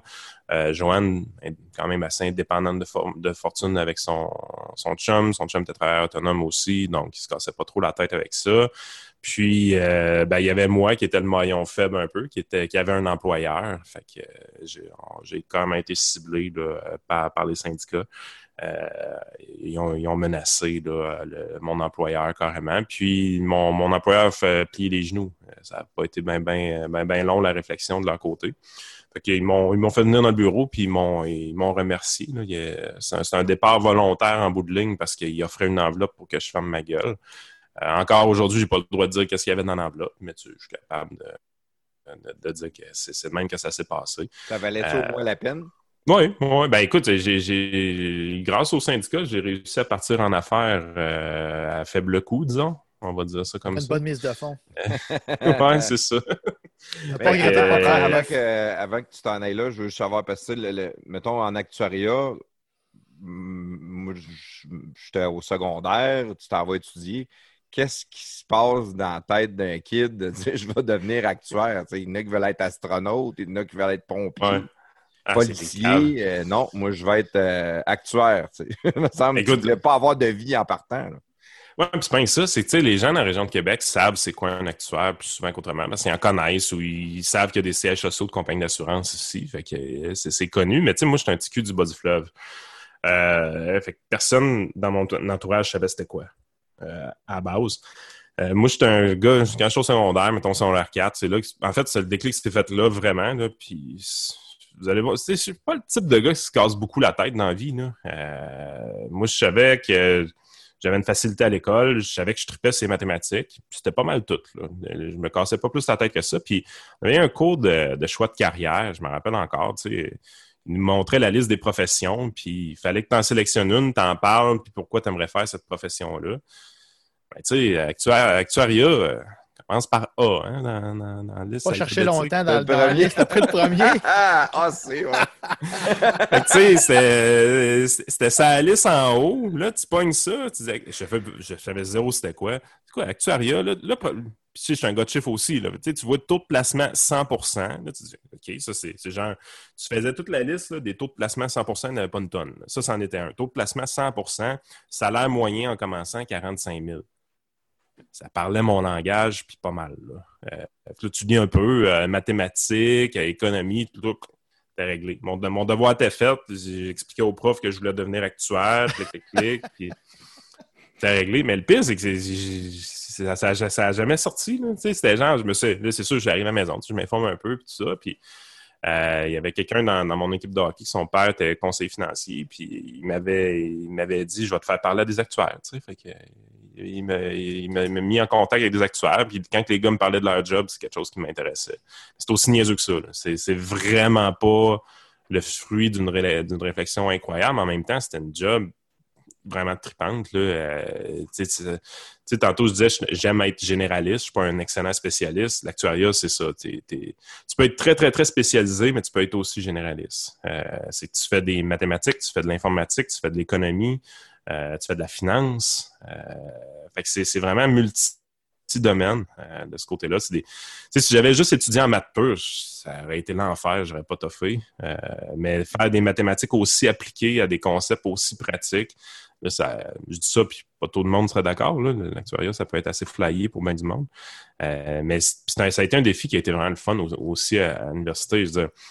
Premier examen que j'ai fait dans l'actuariat, quand je dis c'était un peu spécial, la, la mentalité à l'université, à, l'Université Laval, c'est réputé comme un, programme qui est dur parce qu'il n'est pas contingenté. Fait que euh, tout le monde arrive là avec des 24, 25, 28, 30 de cotère, peu importe, on s'en fout. Les, gens convergent vers le, métier d'actuariat, mais tout le monde veut s'essayer.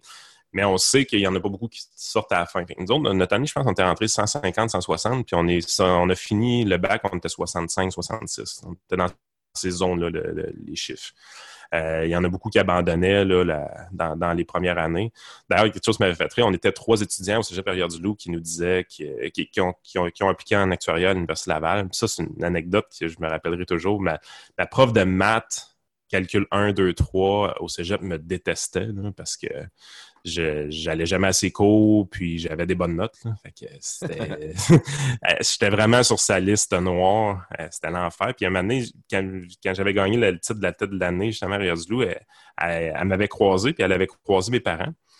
Puis j'avais tellement été bitch, c'était incroyable.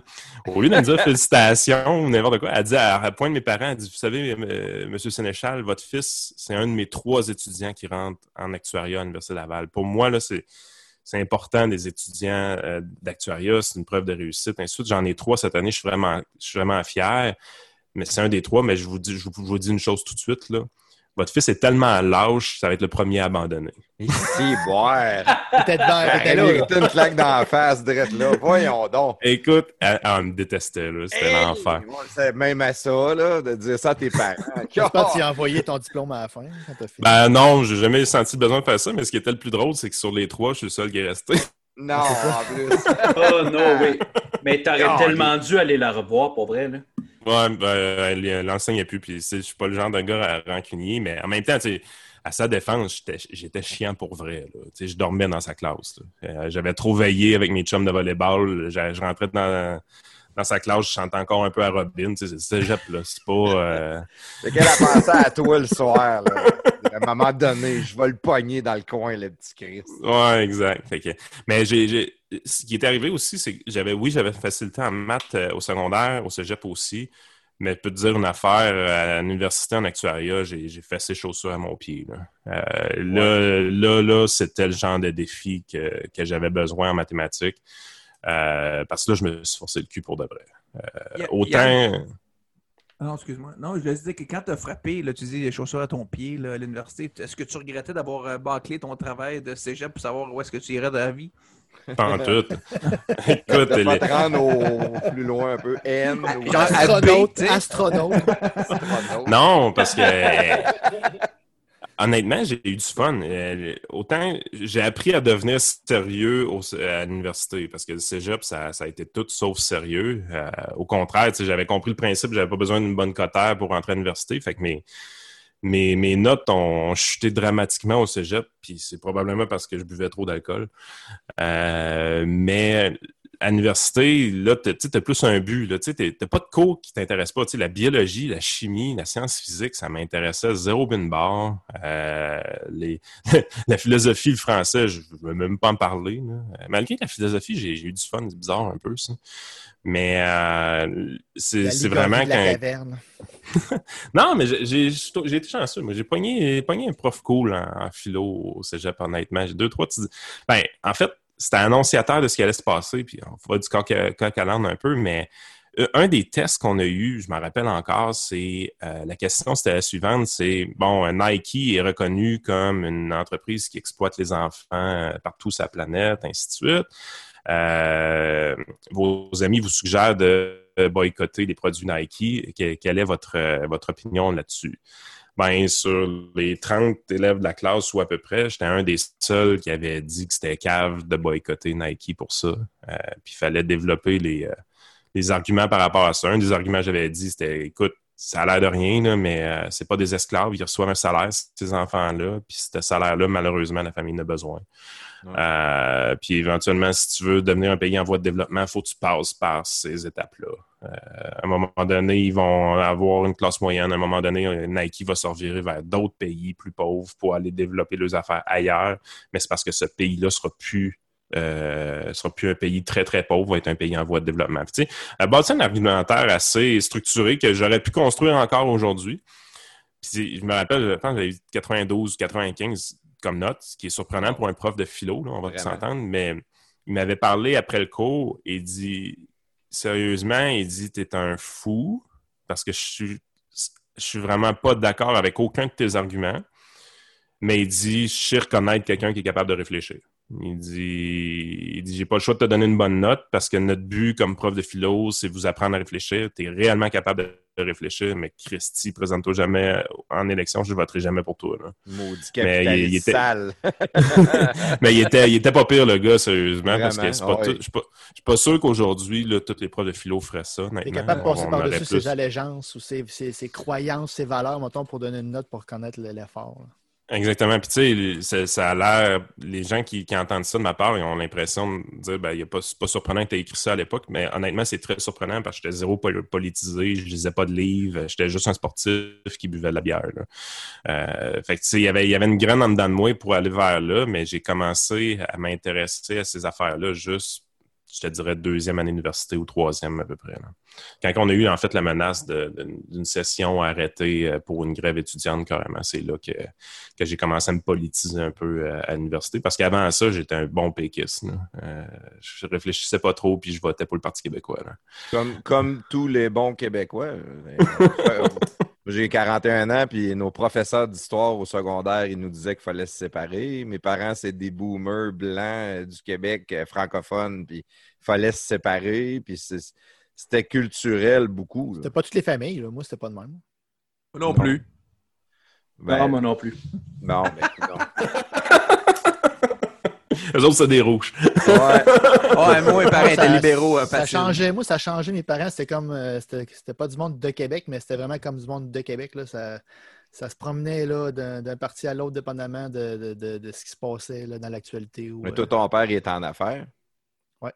Ça devait, ça devait jouer dans la balance. Ben, ils ont voté Bloc, ils ont voté libéraux, ils ont voté. euh, je peux te dire, avant, avant, je ne sais pas c'est quoi qui votait. Là, avant les, les- les crédits sociaux, ces affaires-là, je ne sais pas c'est quoi qui ont voté pour ça, là, mais ils ont, ils ont fait- ils ont voté pas toujours Bloc, Bloc, Bloc, Bloc séparatiste indépendantiste. là, tu sais, euh.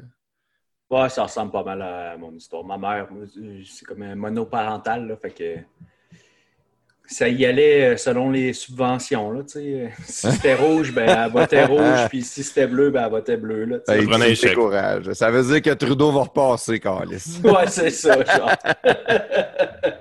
Hey, avant qu'on aille un peu plus loin, Yann, tu nous permets-tu de faire une petite euh, publicité, une petite pause pour nos euh, commanditaires? On revient dans deux minutes. Ce sera pas bien. Marto Napoli. Yes, salut, c'est Marteau. Marteau Nap. Poli. Comme vous le savez, moi j'aime ça travailler avec les meilleurs. Fait que pour tes besoins en impression, matériel promotionnel et corporatif, hésite pas à faire affaire avec mes chums de Second Skin. Directement du manufacturier, euh, les meilleurs en sérigraphie, broderie, impression numérique, petit, grand format et tout ça. Avec maintenant aussi la tempographie industrielle sur verre, plastique ou métal. C'est accessible dans une nouvelle usine à Québec. C'est huge, c'est énorme. Les meilleurs délais dans l'industrie. Segandskin.ca. Segandskin.ca. Les podcasts de Garage sont fiers de vous présenter produits Letson. Leurs deux produits vedettes, le Letson Quick Patch qui est fait pour la réparation de nids de poule et le Letson Quick Fix qui est fait pour les joints d'extension et les trous peu épais dans le béton. Allez voir sur leur site internet produitsletson.com. Vous allez voir une variété de produits intéressants pour la réparation de votre béton. Bon, retour de la pub. Euh, Merci, euh, merci Yann. Euh, J'aimerais ça qu'on reprenne où est-ce qu'on était euh, quand, on, quand on- on s'est lâché tantôt. Euh, tu nous parlais, tu as fait ton cours d'actuariat, à peu près ça. Moi, je voulais savoir, quand tu te mets à travailler comme actuaire, c'est probablement des compagnies d'assurance à Québec, Ouais. plus? Oui, j'ai juste. Ben, j'ai- eu un. Deux, deux petits stages, mais la, la job principale, je l'ai eu chez, chez SS Grou- SSQ Groupe Financier. Euh, euh, sans rentrer trop dans les détails, qu'est-ce qu'on faisait, mais je travaillais sur les états financiers de la compagnie. là. Euh, donc, euh, tout euh, ce qu'on appelle les passifs actuariels, les gens ne réalisent pas, mais dans une compagnie d'assurance, dans le fond, quand on émet un, contrat d'assurance vie, par exemple, ben, vous payez une prime d'assurance d'un côté, puis nous autres, on s'engage à vous envoyer une prestation à votre décès. Mais le décès, ça se peut que ce soit quand même dans 50, 60 ans. Euh, fait qu'il faut, un, les gens, ils veulent que la compagnie soit encore debout dans 50, 60 ans. Ça, c'est assez primordial. Il ne faut pas que les compagnies soient éphémères en assurance vie. Il faut qu'ils soient, qu'ils soient permanentes. Puis euh, un, mo- un moyen d'y arriver, ben, c'est qu'il faut que l'assureur se mette des sous de côté euh, pour ces polices d'assurance-là. Donc, si tu as payé 1000 pièces de prime d'assurance dans ton année, ben OK, on considère qu'il y a peut-être un peu de profit là-dedans, mais une grosse partie de la prime d'assurance va être placée dans, en réserve, qu'on appelle. Euh, donc, le calcul de ces réserves actuarielles-là, ben, c'est les actuaires qui le font. Euh, c'est très mathématique. Là. Tu, tu prends toutes les, promesses qu'on a fait à tout le monde, puis on quantifie combien d'argent qu'il faut mettre de côté pour remplir ces promesses-là. Ça va directement dans le bilan financier, donc c'est les dettes de l'assureur, autrement dit. Euh, les gens sais, il y a une mauvaise façon de voir les choses. Les gens s'imaginent tout le temps en business, il faut que tu fasses ton 15% de profit. Euh, c'est- même que les gens com- comprennent la game, mais ils ne réalisent pas que c'est 15% sur le capital investi. C'est pas 15 sur le prix euh, que, tu achètes. Ce qui fait que des, des fois, tu te ramasses comme un actuaire, euh, pas un actuaire, mais une compagnie d'assurance, euh, les proportions sont quand même démentielles. là. On avait, à une époque, à peu près 2 milliards de primes qui rentraient par année dans, dans le business. C'est bol, c'est énorme. Wow. c'est de l'argent. Mais on finissait avec 30 millions de profits. Oh. Tu sais, c'est pas, euh, c'est pas beaucoup, là, 30 C'est millions sur 2 dégueulasse, milliards. même. Ouais, en termes d'investisseurs, j'investis pas dans cette compagnie-là. là. Ben, au contraire, c'est le goût d'investir dans une compagnie de même parce que le capital réellement de l'entreprise, c'est pas, euh, c'est pas 2 milliards, c'est pas 30 millions. Le capital de l'entreprise, c'est peut-être quelque chose comme 200 millions. Fait que si tu as 200 millions de capital puis tu fais 30 millions de profit, c'est un profit qui est très, très intéressant. OK. Euh, ça l'affaire, c'est que pour arriver à ton 30 millions de profit, tu as eu 2 milliards de primes. Fait que les gens sont là, ils se sont dit, ouais, le pro- les assureurs font des profits, font des profits, font des profits. Crime, les profits, c'est à peu près 0,4% de ta prime. là. Grosso modo, dans les calculs, euh, tout fonctionne, mais avec ça, c'est probablement le, type de business que c'est le pire, honnêtement. Il, y a, des business un peu plus simples que tu vas acheter, euh, je sais pas moi, tu vends un, un restaurant, Colin, je tu vas vendre pour 100$, piastres, euh, tu vas avoir des employés, tout ça, il va te rester 2-3$ piastres à la fin, mais c'est des chiffres qui ont une proportion un peu plus réelle pour le monde. Euh, mais de dire que c'est 2 milliards pour 30 millions, là, ça commence à être des grosses proportions pour les gens. Fait que les gens sont, perçus. En fait, c'est pas vrai. Même côté restaurant, les gens ont la fausse perception qu'ils se font fourrer tout le temps, que le restaurateur fait 15 de profit sur euh, l'assiette qui est en avant d'eux, alors qu'en réalité, c'est 1-2 si ça va bien. Euh, c'est juste que c- le, profit est toujours mis en relation avec le capital que tu as investi. Ça, les Québécois ne comprennent pas ça. Mais euh, une grosse partie de notre rôle, c'était ça, c'est s'assurer la, pérennité de l'assureur. Donc, s'assurer qu'on met assez de réserves de côté, s'assurer qu'il y a assez de capital investi dans l'entreprise pour euh, que l'assureur ne tombe pas euh, moindrement qu'il y ait un coup de vent d'en face. Puis des coups de vent, ça peut arriver de n'importe où. il y avait eu un épisode chez SSQ qui était un grand assureur invalidité, par exemple, début des années 90.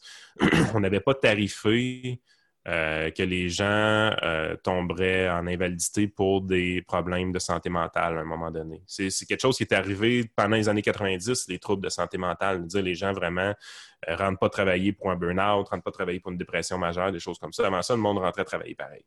Euh, fait où on reconnaissait pas l'invalidité, tout simplement. C'était- aussi la réalité. Donc, il y a eu des lois qui ont changé, il y a une acceptabilité sociale qui est arrivée un peu plus euh, pour dire, ben là, si tu as un trouble de santé mentale, tu peux ne pas rentrer travailler, puis l'assureur invalidité va payer. Ben, ça, quand c'est arrivé, les actuels n'avaient pas prévu, fait que les primes étaient insuffisantes par rapport aux prestations qui étaient payées, fait que des- ça a été des années assez difficiles euh, en termes financiers pendant que- quelques années, jusqu'à temps qu'on réussisse à augmenter les primes de tous les groupes, puis que là, on puisse passer à autre chose, puis qu'on comprenne mieux ce qui se passe, puis on peut, on peut le plus l'intégrer dans, dans les chiffres de tarification. Ça, c'est d'autres types d'actuaires qui faisaient ce bout-là.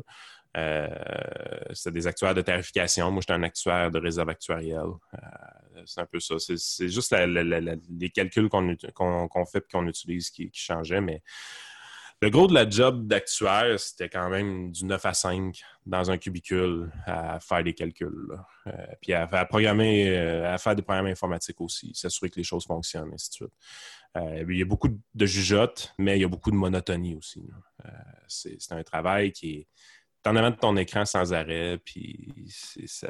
puis pour un gars qui, comme moi, qui a, l'impression des fois d'avoir une balle de ping-pong dans la tête, puis qui tire un peu partout, puis qui, euh, qui change de sujet aux deux minutes, puis qui, peut faire plein de choses en même temps, ben, ça avait un le côté monotone de la job, ça a fini par me rattraper. J'ai fini par arrêter d'être motivé à faire ce job-là aussi. Fait que ce qui est l'épisode qui est arrivé où est-ce que j'ai fini par perdre ma job grâce au syndicat, ben, c'est la meilleure chose qui pouvait pas m'arriver parce qu'aujourd'hui, la manière que je suis et que je travaille, là, je- là, je me rends compte ça me ressemble pas mal plus que ce que c'était à l'époque. Que Euh, dans je le suis fond, content de l'avoir. ouais. Dans le fond, toi, t'es un gars qui est malheureux dans sa zone de confort. Ah, j'ai ça. Euh, une routine, moi, ça me fait capoter. Euh, faire la, manger à la même affaire tout matin, euh, me lever à la même heure tout matin, euh, me coucher à la même heure. Faire... Je suis pas un gars de routine. J'ai zéro sang dedans de moi. Je suis pas capable d'avoir ça. D'un autre côté, je suis, je suis un expert dans l'art de gérer le chaos. Euh, vraiment que c'est du chaos euh, provoqué par moi-même. Mais- Ah ouais. mais c'est c'est- c'est vraiment, tu sais, je suis- le genre de gars, tu peux me garocher n'importe quelle situation chiante, puis je vais être capable de retomber sur mes pieds assez vite, puis réagir, m'adapter, me débrouiller dans tout ça. Mais euh, j'ai- j'aime gérer ça. Le chaos ne m'effraie pas. J'ai- J'aime le chaos, puis ma vie est un peu chaotique à cause de ça aussi. Euh, mais la, la routine, ça, ça me fait, ça me fout en dépression. C'est une des raisons pour laquelle la, politique t'a intéressé puis t'es allé t'impliquer. Parce que la politique, c'est du chaos continuel. Oui, entre autres. Euh, c'était... En fait, le, bout que je me suis impliqué le plus en politique, c'est le bout justement que j'étais en actuariat. Euh, parce que le 35 heures semaine que je faisais là, euh, c'était. tu Je m'en rendais pas compte, mais la politique, c'était ma béquille. Il manquait quelque chose dans ma vie professionnelle sans le savoir. Fait que j'allais tout chercher ces manquements-là, ces, manques que je ressentais, j'allais les chercher avec la politique. Une vie sociale plus dynamique, euh, plus motivant, euh, l'intérêt d'apprendre des nouvelles choses, la généralisation, parce que des fois, justement, comme actuel, tu as tendance à te spécialiser un peu trop. Euh, fait que là, d'a- d'aller, toucher à d'autres sujets qui, étaient, qui, étaient, qui me motivaient ce que j'avais entre les deux oreilles. Fait que ça, j'allais le chercher là parce que la journée que je suis devenu conseiller, puis surtout plus entrepreneur, donc j'ai réussi à monter ma business puis à faire de quoi qui me ressemble plus, ben, la politique, c'est devenu un besoin qui est, disparu tranquillement. Je- je- C'était plus une béquille dont j'avais besoin, puis je pouvais me passer de ça. Euh, puis j'avais fait mes expériences aussi, on va s'entendre. Euh, je m'étais déjà présenté à une élection. Euh, j'avais, gra- j'avais gravi beaucoup d'échelons à l'ADQ. J'étais, j'étais pas un deux de pique dans le parti. Euh, mais euh, tu un moment donné, tu fais le tour du jardin vite, puis tu comprends comment ça marche aussi. Euh, c'est pas, pas un monde qui est super, super motivant à, rester très longtemps, mais c'est super intriguant à comprendre comment ça fonctionne. À comprendre, effectivement. Tu vois, moi, je- jamais j'irai en politique. Probablement que j'ai trop de squelettes dans mon placard, mais je trouve que si tu veux te faire salir, c'est là que tu t'en vas. là. Ça n'a aucun bon sens. Euh, Où, est-ce qu'on est rendu aujourd'hui? C'est pire que ça ne l'a jamais été. Ah, Plus maintenant que jamais. Il n'y a, aucune limite. Il n'y a plus de limite à ce qu'on peut sortir ou inventer sur quelqu'un pour essayer de le, de le- de le salir puis de le faire tomber. Ah ouais, puis carrément, regarde, juste aujourd'hui, euh, tu sais, je voyais que les... euh, moi, toutes les fois qu'on finit une chronique à Radio je vais toujours regarder un peu ce que les, les- les poubelles publient parce que ça m'intrigue. Euh, J'aime avoir des ennemis parce que les ennemis sont toujours là pour montrer où est-ce que tu as failli. Ils, ont, ils ont hâte que tu te plantes pour te le mettre d'en face. 90% du temps, tu t'es pas planté. C'est l'interprétation que eux trouvent Ouais, que tu planté. Mais euh, j'ai toujours aimé euh, lire les adversaires euh, plus que les gens qui, te supportent parce que tu vois un peu plus tes failles. Fait que moi, souvent, après presque toutes mes entrevues avec Jeff, je vais toujours euh, lire ce que les poubelles peuvent dire sur moi parce que ça me fait, ça me fait rire des fois. Mais des fois, tu vois, ah, j'ai- ça pour vrai? Puis la manée, tu, tu vas réécouter l'extrait du temps, j'ai pas dit ça pantoute. Ou, ou des fois, tu dis, Christy, ouais, c'est de la manière que la phrase est tournée, c'était peut-être pas la bonne façon. Que le meilleur moyen de s'améliorer, souvent, c'est d'écouter tes détracteurs euh, dans, ce business-là. Mais euh, aujourd'hui, je pense qu'ils étaient sur mon dos parce que euh, ils, ont, découvert que je supprimais tout mon historique Twitter euh, sur les réseaux sociaux. Je fais la même chose sur ma page Facebook aussi. Le plus possible, tout ce qui est plus vieux qu'une semaine, je le délite. C'est nouveau, je fais ça depuis un mois à peu près. Euh, puis la principale raison pourquoi que je fais ça, ben, c'est justement à cause de ces imbéciles-là. Euh, parce qu'ils sont toujours intéressés à fouiller dans tes cochonneries, à voir euh, si tu n'aurais pas dit quelque chose qui te contredirait aujourd'hui. Puis, alors qu'en réalité, quand, quand tu donnes ton sujet au niveau de la- de l'actualité, ben, quand tu donnes ton opinion au niveau de l'actualité, ben, tu es vraiment dans un mode où est-ce que la- la- l'actualité, elle change là, chaque jour. C'est pas tout le temps pareil. Il y a des fois, puis même tes idées vont changer au fil du temps. Tu vas t'adapter à la situation un peu plus. Dans le contexte de COVID, par exemple, ça a été l'enfer. Comment que ça a été. euh, Polarisant, en tout cas. oui, exactement. Polarisant. Puis même que, tu sais, il y a des choses que je dis aujourd'hui que j'aurais pas dit il y a trois mois, puis j'aurais pas dit il y a six mois. Tu sais, la situation a évolué, puis a changé, puis on la comprend mieux, même comme chroniqueur. Fait que, tu sais, à un moment donné, tu es là, tu dis, si- tu fais affaire avec des, des gars de même qui veulent te faire tomber sans arrêt, tu viens que, puis que tu vois qu'il y a une motivation à le faire, ben, tu te dis, écoute, au moins, je vais m'organiser pour pas lui faciliter la tâche. Je vais, déliter tout le, passé parce que c'est mal interprété ou des choses comme ça. Il y en a qui peuvent dire que c'est couillon. Moi, personnellement, je me dis juste c'est faire de la gestion de risque. Euh, si j'ai un risque comme ça qui me pend au bout du nez et qui est facilement évitable, parce que de laisser un tweet de v'là 5 ans, qu'est-ce que je gagne à faire ça? Absolument rien. L'enlever, qu'est-ce que ça me coûte? Absolument rien. C'est super facile à faire avec des logiciels. Puis, euh, est-ce que je viens d'éviter un risque important? Mais la réponse est oui. Parce que. Surtout en business, quand tu es en business. là. Exact, raison de plus de le faire. Fait que, ça me fascine de, de les voir aujourd'hui qui capotaient sur mon cas parce que je faisais ça, alors qu'en réalité, pour moi, c'est juste une décision vraiment intelligente de le faire. Ça, Yann, tu fais de la gestion actuarielle de ton compte Twitter, c'est génial. de l'analyse on- de risque dans mon compte Twitter, j'aurais jamais pensé que quelqu'un ferait ça. Mis à part toi, Claude, euh, nous autres ici, c'est un peu ça qu'on fait en étant un personnage. Vous avez raison. Je travaille pour une multinationale américaine. Ils sont très frileux au- euh, envers les réseaux sociaux. Euh, ils embarqueront pas dans mes niaiseries. Tu sais, moi, c'est des niaiseries de bisounes puis d'enfants de très- tu sais, de- de- de- de- d'adolescents. Je fais des, je fais pas des jokes euh, très développés puis travaillés. euh, c'est une niaiserie, genre, je, je sais pas, j'ai pas besoin donner d'exemple, mais c'est de l'humour simple, léger, facile, mais c'est de l'humour simple, léger, facile que probablement que si c'est ma face puis mon vrai nom, puis que sur mon profil, il est écrit le nom de mon employeur, bien que mon employeur va dire c'est sûr que tu fermes ton compte Twitter ou que tu vas travailler ailleurs. là, parce Ouais, puis t'as raison. Puis c'est ce qui est un peu rendu poche euh, aujourd'hui, ben, c'est que tout est accessible. Tu peux faire des recherches. Si tu es motivé à faire tomber quelqu'un, c'est facile. Puis le lien, de le facile pour faire tomber quelqu'un, c'est toujours de passer par son employeur. Honnêtement, ça m'est arrivé avec SSQ. Aujourd'hui, je dis que c'est une bénédiction, mais suis pas sûr que, ben, en fait, pas, je, je peux te dire que la journée que je me suis fait mettre dehors, c'était pas, euh, je trouvais pas une élection tant que ça, là, tu sais. Euh, mais oui, la seule raison pourquoi j'ai tombé, c'est pas que j'ai dit une grossièreté en ondes, c'est pas que j'ai été méchant envers quelqu'un, c'est simplement que j'avais pas les idées du bon bord. tu sais. Et, euh, fait la grande liberté d'expression au Canada, là, on repassera. Elle n'existe pas pour vrai. Moi, ce qui est le fun aujourd'hui, ce que de mon côté, c'est que je sais que j'ai une liberté de parole. Euh, mais une liberté de parole que j'ai fini par me créer. Euh, je l'ai créée en étant un, j'ai pas de boss. Euh, fait le fait de ne pas avoir de boss, c'est fantastique. J'ai pas de compte à rendre à, personne.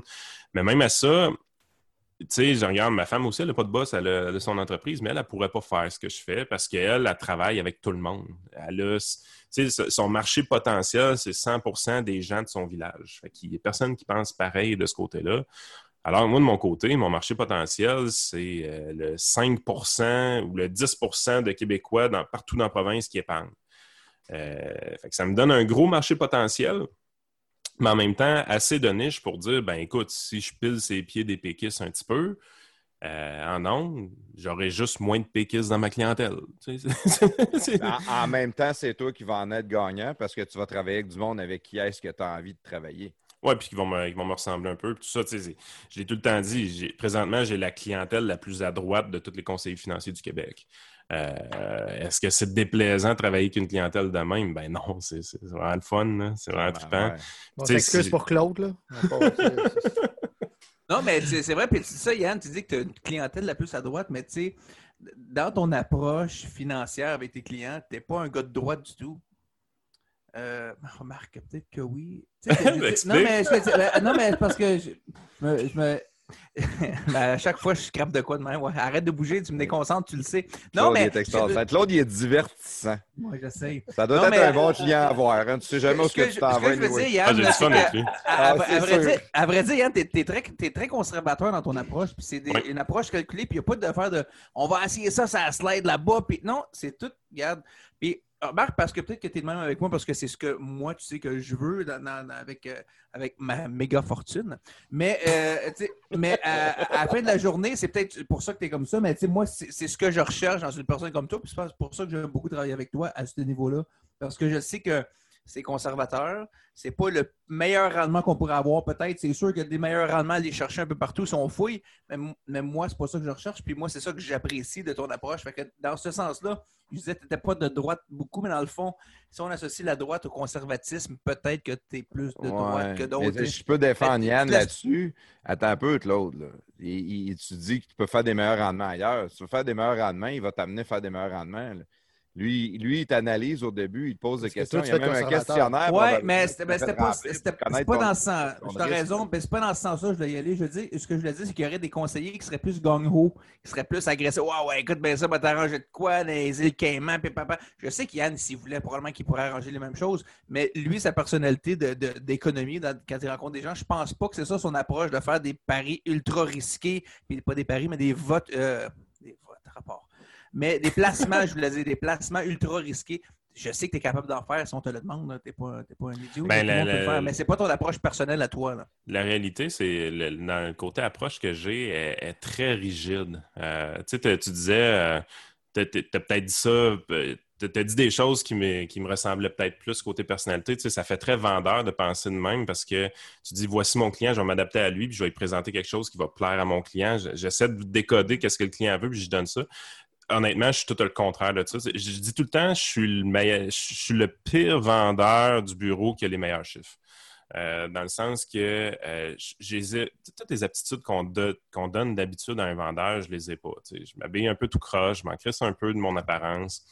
Euh, je, suis, je suis un gars qui prend le temps d'expliquer beaucoup, mais euh, je suis aussi très rigide euh, dans mon approche. Si le client me dit justement, je veux, euh, moi, le Bitcoin, je veux investir là-dedans, veux-tu le faire avec moi? Je vais dire, ben, trouve-toi un autre conseiller. Tu ne représentes pas une vente pour moi euh, potentielle. Tu c'est- pas. C'est qu'il y, y a un côté, je pense, à la relation avec les clients, que autant le client doit me choisir euh, comme conseiller que moi, je veux choisir mon client aussi.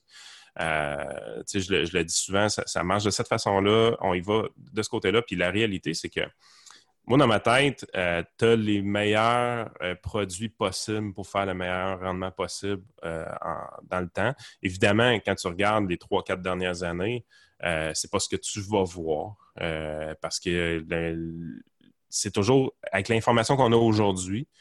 Qu'est-ce que je pense qui va être le mieux pour le futur? Mais on n'a pas une science exacte, on n'a pas de boule de cristal, on finit temps par se tromper à court terme, mais à long terme, qu'est-ce que tu veux, qu'est-ce que tu vas avoir? Quand tu fais de la finance, tu sais une chose.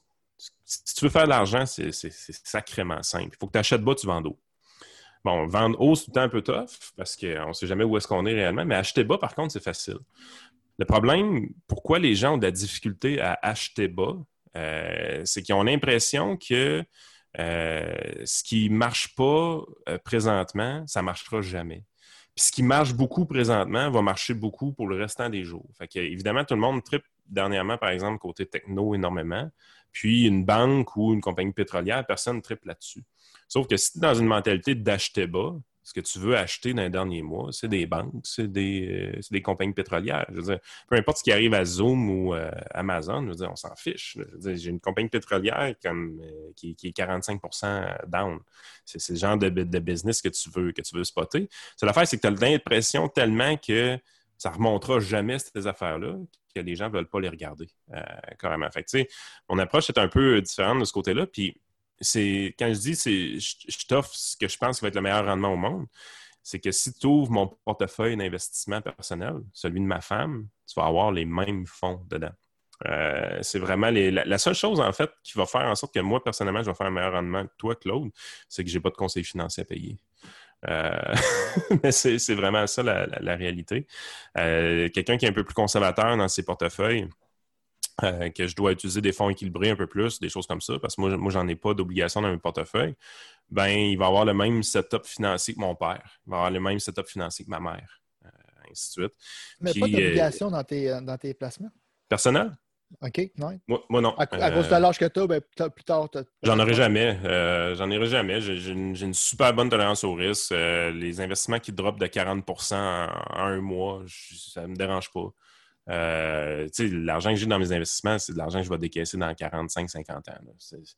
Qui plantent aujourd'hui, je m'en fous, ils vont planter 6-7 fois dans les 30 prochaines années. go for it. La, réalité, c'est je, dis tout le temps aux gens, je suis vraiment, j'ai la plus belle job au monde, je paye à rien faire. Euh, puis c'est vraiment vrai. C'est l'affaire, c'est que ça demande beaucoup d'énergie rien faire parce que quand euh, tes investissements vont pas bien par rapport aux autres, tu vas toujours trouver un investissement qui va mieux que le tien. Tu ne seras jamais investi dans le premier percentile 100% du temps, c'est impossible. Tu n'es pas capable de faire ça. tu vas toujours avoir de quoi qui va mieux aller que le tien. Puis même des fois, tu vas te ramasser où est-ce que tu vas sous-performer à côté parce que tu n'es pas, pas en tout à la bonne place présentement. Ben, plus souvent qu'autrement, c'est démontré par plusieurs recherches. Les gens qui ne touchent pas leur portefeuille à long terme font un meilleur rendement que ceux-là qui taponnent tout le temps. Euh, les conseillers au bureau euh, d'Investia qui ont les meilleurs rendements à très long terme, c'est ceux-là qui font le moins de transactions. Euh, il y a des, recherches qui prouvent ces choses-là, il y en a une tonne. Par contre, ce n'est pas humain d'agir de cette façon-là. Parce que nous autres, comme êtres humains, tu vois l'accident de chasse dessiné en avant de toi, ben, on paye sur le break. C'est la première chose que tu veux faire. Quand, les marchés commencent à baisser, les gens ont tendance à retirer le B rapidement puis attendre que ça arrête pour les remettre. Mais ils vont les remettre juste quand ils vont avoir la confirmation que les marchés ont remonté. Euh, c'est pas vrai qu'ils vont aller acheter dans le bottom. Il n'y a jamais personne qui est capable de faire ça. Parce que quand ça se met à aller mal, on pense toujours que ça va aller encore plus mal quand ça se met à aller bien, on a toujours l'impression que ça va aller encore plus, plus bien dans le futur aussi. Notre cerveau est vraiment mal fait pour l'investissement. C'est pour ça qu'à un moment donné, il faut que tu aies une structure euh, qui devient un peu moins émotionnelle dans l'investissement. tu te mets des barrières psychologiques dans tes choses. Tu viens à te dire, écoute, euh, il faut que je reste investi, peu importe ce qui arrive. J'ai une stratégie. Pourquoi j'ai acheté ce fonds-là à l'époque? Même s'il va mal, pourquoi je l'ai acheté à l'époque? Est-ce que ces raisons-là sont encore valables aujourd'hui? Oui, les raisons sont encore valables. La meilleure raison pour acheter un portefeuille, c'est toujours qu'il n'était pas cher. Euh, donc, si ton portefeuille ne va pas bien, bien, probablement il est encore moins cher que quand tu l'as acheté. Euh, tandis que tu as toujours le goût d'aller dans quelque chose qui vient juste de très bien aller. Mais ça, c'est le contraire. Tu es en train d'acheter quelque chose qui est cher. La run est faite. La euh, exactement. Elle peut-être pas complète. Il, reste peut-être un bout à faire. Peut-être le bout qui reste à faire va être super le fun. Euh, mais c'est vraiment tough en finance d'avoir une structure comme ça. Puis je pense qu'un un conseil vient apporter ce côté-là. On ne fait pas juste charger des frais au monde. Là. On a une rigidité aussi qui, va aider les gens à, persévérer et à être bon. Mais encore là, il y a des, très mauvais conseillers. Le gars qui arrive et qui dit j'ai une bonne affaire pour toi, puis deux semaines après, il rechange tout, puis euh, six semaines après, il rechange tout parce qu'il court après le rendement. Ben, plus souvent qu'autrement, tu regardes son rendement à long terme. Il n'aura pas, pas réussi à performer beaucoup euh, à long terme. Je pense qu'un euh, des problèmes qu'on a avec les conseillers financiers, c'est qu'il y a beaucoup trop de roulements. Il y a beaucoup de monde qui cherchent, sont tannés de faire le job 9 à 5, justement. Puis à un moment donné, ils vont faire euh, le cours avec l'AMF parce qu'ils ont une agence quelconque qui dit Ah, viens avec nous autres. Puis là, ils se font pousser au bout. Tu vas être bon, tu vas faire 300 000 par année, c'est malade. tout le monde fait de l'argent, tout le monde fait de l'argent. Puis là, ils rentrent là-dedans, puis ils deviennnes un peu comme des, témoins de Jova. Tu sais. Et tu t'en vas d'un party avec eux autres, ils te parlent de finances, ils te parlent d'assurance. Euh, tu joues au hockey, ils te parlent de ça. Ils parlent tout le temps, ils, viennent fou raides. Ils te lâchent pas. À un moment donné, mettons, c'est ton chum, tu veux l'encourager, tu vas prendre euh, ton, hypothèque ou euh, tes, assurances ou tu vas lui donner une coupe de placement. deux ans après, il, est en dépression parce qu'il ne fait pas le salaire que c'était fait de jury qu'il ferait. Puis il travaille ailleurs. Puis là, tu te fais appeler par un autre gars, dire Ah, salut, c'est rendu-moi ton conseiller financier. Non, écoute, ce que ça, c'est mauvais vraiment pour votre profession. Ben, tu as raison, il y a, cet aspect-là, puis c'est la nature de la job. Hein, euh, parce que oui, tout le monde, c'est une deuxième job pour la plupart des gens. C'est rare que le monde soit arrivé et on dit je veux devenir conseiller financier à 19 ans. Plus, la plupart des gens, c'est réellement une deuxième job. Euh, dans le monde indépendant, euh, tu es, vraiment dans un monde où est-ce que tu es un travailleur autonome, les revenus vont être en fonction de ce que tu vends. Euh, tu as des films, comme tu dis, qui, on les appelle les captifs un peu, ils vont, ils vont, ils vont miroiter des, affaires de fous aux gens pour les attirer. Euh, mais l'idée derrière ça, c'est souvent, ils vont dire, ben, écoute, fais la liste des 100 noms que tu connais, réseau, amis, contacts, ainsi de suite. Va vendre des produits d'assurance ou de placement à ces gens-là.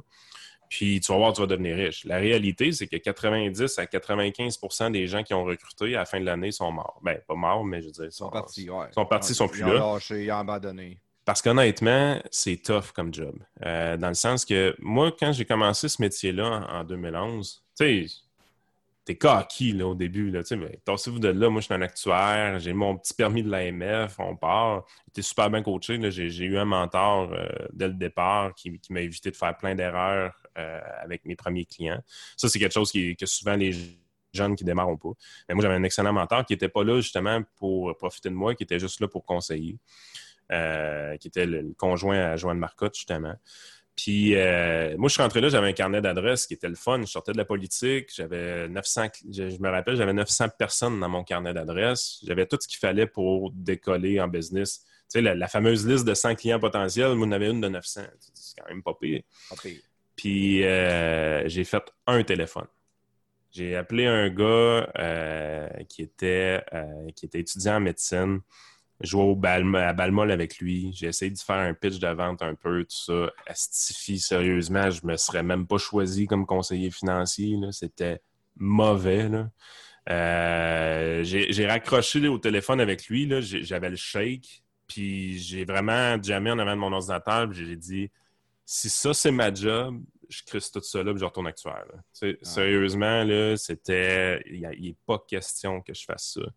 Mais là, maintenant, t'as un peu, tu dis, c'est beau, j'ai un beau carnet d'adresses, je m'en servirai pas. Avec là, en bas sur Facebook, tu dis, je suis conseiller financier. Si vous avez besoin d'aide, vos finances personnelles, appelez-moi. Puis le téléphone, il sonne pas.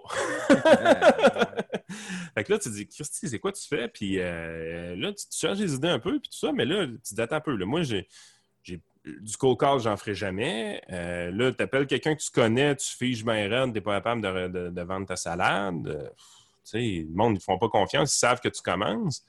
Fait que là, qu'est-ce que tu fais? Puis là, c'est là que j'ai eu l'idée d'essayer la, publicité parce que je me suis dit, crime, c'est clairement, il faut que le monde me téléphone, il ne faut pas que ce soit moi qui les appelle. Mais là, j'ai cherché un peu de publicité. J'étais déjà chroniqueur à Radio X. C'était sûr que j'allais mettre de la pub là. J'ai mis un budget de 4000$ de pub à Radio X pour commanditer ma propre chronique. Puis, euh, c'est là que j'ai décidé de placer de la pub avec Jeff en, 2012. Il avait entendu parler un peu, j'ai écrit à ma Claude, ainsi de suite, à me faire un programme, puis tout ça. Puis écoute, je, suis tombé sur une mine d'or, euh, carrément. Là, euh, les, Tu sais, Jeff, si tu veux vendre de la pizza ou des burgers, ça peut être tough. Il n'y a pas une tonne de, pirates, veux, veux pas, là, qui, qui écoutent la radio. Mais euh, si tu veux vendre des services professionnels, où est-ce que tu n'as pas besoin d'avoir beaucoup de clients, mais qu'un client va être quand même pas pire rentable, euh, tabarouette, c'est le meilleur placement publicitaire que je ne pouvais pas faire dans ma vie. Euh, en deux semaines et demie, mon placement était rentabilisé à Radio Et tabarnak! Fait que, euh, tu sais, je savais que ça avenir. Puis, tu sais, ceux-là qui. C'est vraiment des, du monde qui écoute RP en 2012 qui reviennent dans des très, très, très vieux podcasts vont se rendre compte que les seules fois que Jeff me faisait venir, euh, c'était une fois par mois à peu près, puis je parlais de vrai air, puis de Célie, puis ça devait pas être écoutable, sérieusement. C'est à ce prix que ça devait être dole. Le rap. Ah ouais, des, conneries. Je me montais une petite chronique de finance, là, puis puis, tu sais, de l'autre côté, j'étais une, fois par semaine avec Moret à faire la politique, puis tout ça. Puis, euh, maintenant, euh, ben, Moret, il m'a tossé, parce que Moret fait ça des fois, là. Il, il rebrasse ses chroniqueurs. Fait que là, je n'avais plus personne. Puis c'est là que Jeff m'a demandé, ben, tu sais, ce que tu faisais avec Moret, ça te tente-tu de le faire euh, avec nous autres à Radio Pirate? C'est là que j'ai commencé à parler de politique à Radio Pirate, puis que ça, ça a comment. Puis c'est fou, hein. la journée que j'ai arrêté de parler de finances, j'ai commencé à parler de politique, ça a explosé. ah, T'as prouvé ton intelligence au monde, probablement. Ouais, puis tu sais, les, en même temps, ça rend ça moins, euh, moins tough probablement pour le monde parce que tu te dis, euh, écoute, je vais le faire venir, Sénéchal, au pire, je ne prendrai pas ses conseils financiers, mais on va passer une demi-heure à, bitcher des péquistes, puis tout le monde va être heureux. euh, ils, savent que tu as Excellente stratégie. mais tout le monde a besoin de jaser, qu'est-ce que tu veux? mais tu sais, c'était pas, un, pas un grand risque pour les personnes, puis tu sais, finalement, les gens, parce que moi, mon, mon problème comme conseiller financier, ça n'a jamais été de, convaincre quelqu'un de faire affaire avec moi. Mon problème, c'était de rentrer dans la maison. Euh, comment je fais pour me faire inviter à, rencontrer quelqu'un? Puis là, c'est vraiment à partir de 2013, là, la business s'est mis à exploser terrible. Euh, vraiment, là, ça s'est mis à, rentrer euh, d'aplomb. Je faisais des bons chiffres. je construisais mon actif. Je construisais mes patentes. Puis, je savais que j'allais faire ça pour très longtemps dans ma vie. Ça, se concrétisait parce que la plupart des gens, comme je dis, 90% des conseillers financiers, souvent, ils t'offrent pas un an. Euh, ils t'offrent encore moins trois ans. Euh, mais la journée, je m'étais toujours dit, la journée je vais avoir trois ans de fête, je sais que ça va être définitif. quand je suis arrivé en 2014, en plus 2013, ça a été une année de rendement qui est exceptionnelle. tu, rencontres des clients qui t'es placés en action, qui ont fait du 25, du 27% ils pensent que tu es un demi-dieu. Ils, veulent te mettre euh, parrain de leur enfant quasiment bon, évidemment, ils ont eu des années en masse pour être plus déçus euh, les, années suivantes. on n'a pas tout eu des années comme 2013. Mais euh, réellement, c'est là, à partir de là, euh, que, ça s'est plus concrétisé de mon bar. Puis même à partir de 2015, j'ai été obligé de changer le modèle d'affaires pour là, intégrer des gens dans mon cabinet parce que je n'étais plus capable de répondre à, la demande qui, Ça, c'est fort.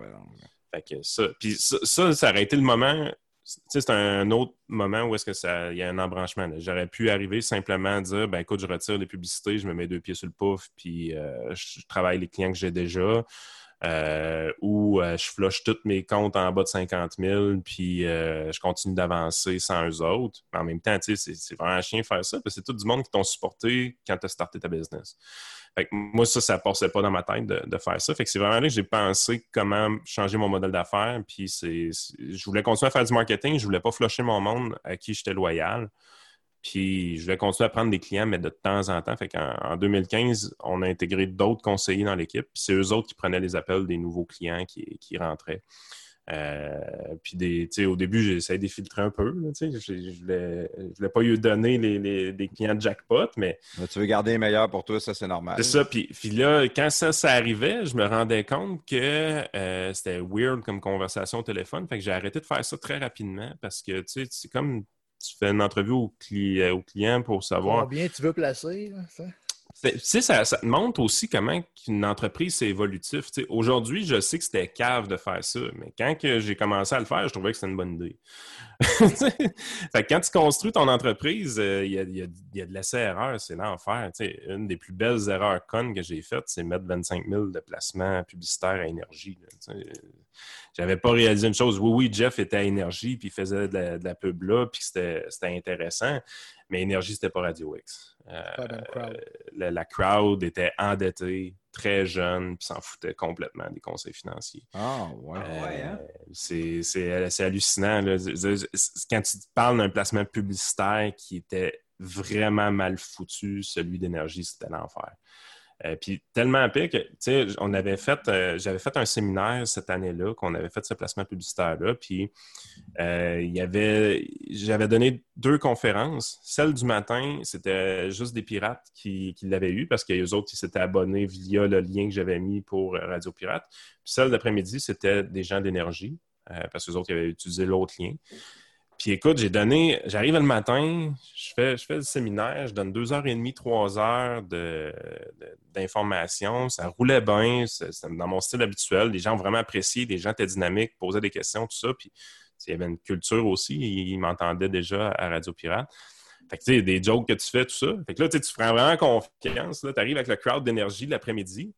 Puis là, tu refais les mêmes affaires, les mêmes jokes, les mêmes patentes. Puis là, tu regardes les gens dans la salle, puis tu fais Oh my God, il y a rien qui marche. zéro. Ah, Le ouais. monde a l'air de s'emmerder, esti. Ça demande qu'est-ce qu'ils sont venus faire ici.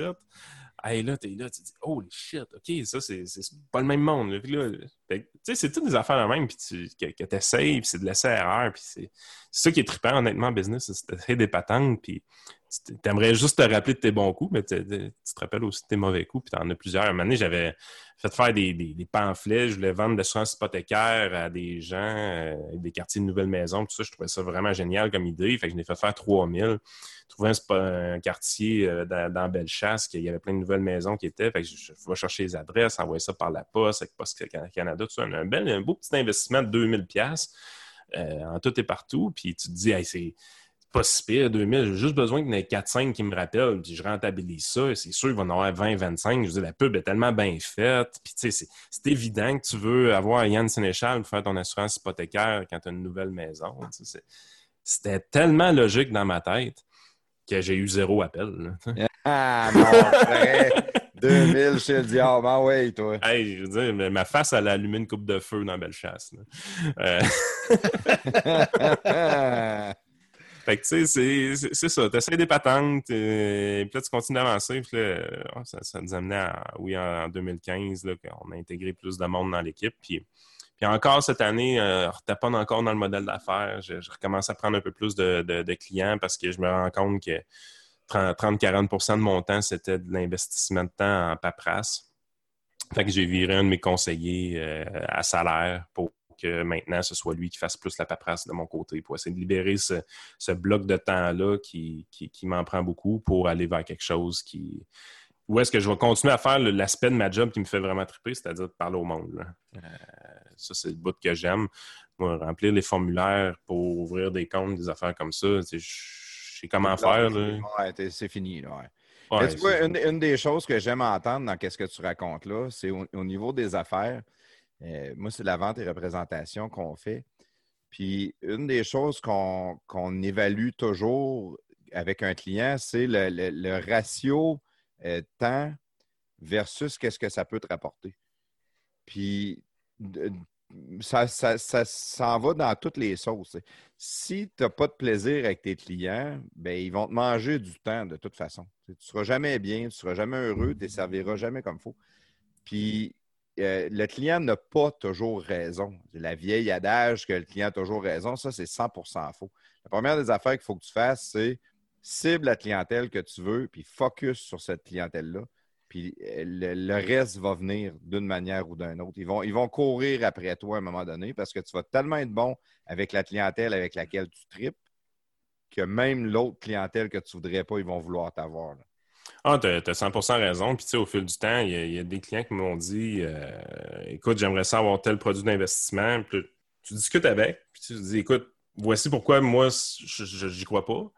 Euh, j'ai pas l'impression que c'est là qu'il faut qu'on aille.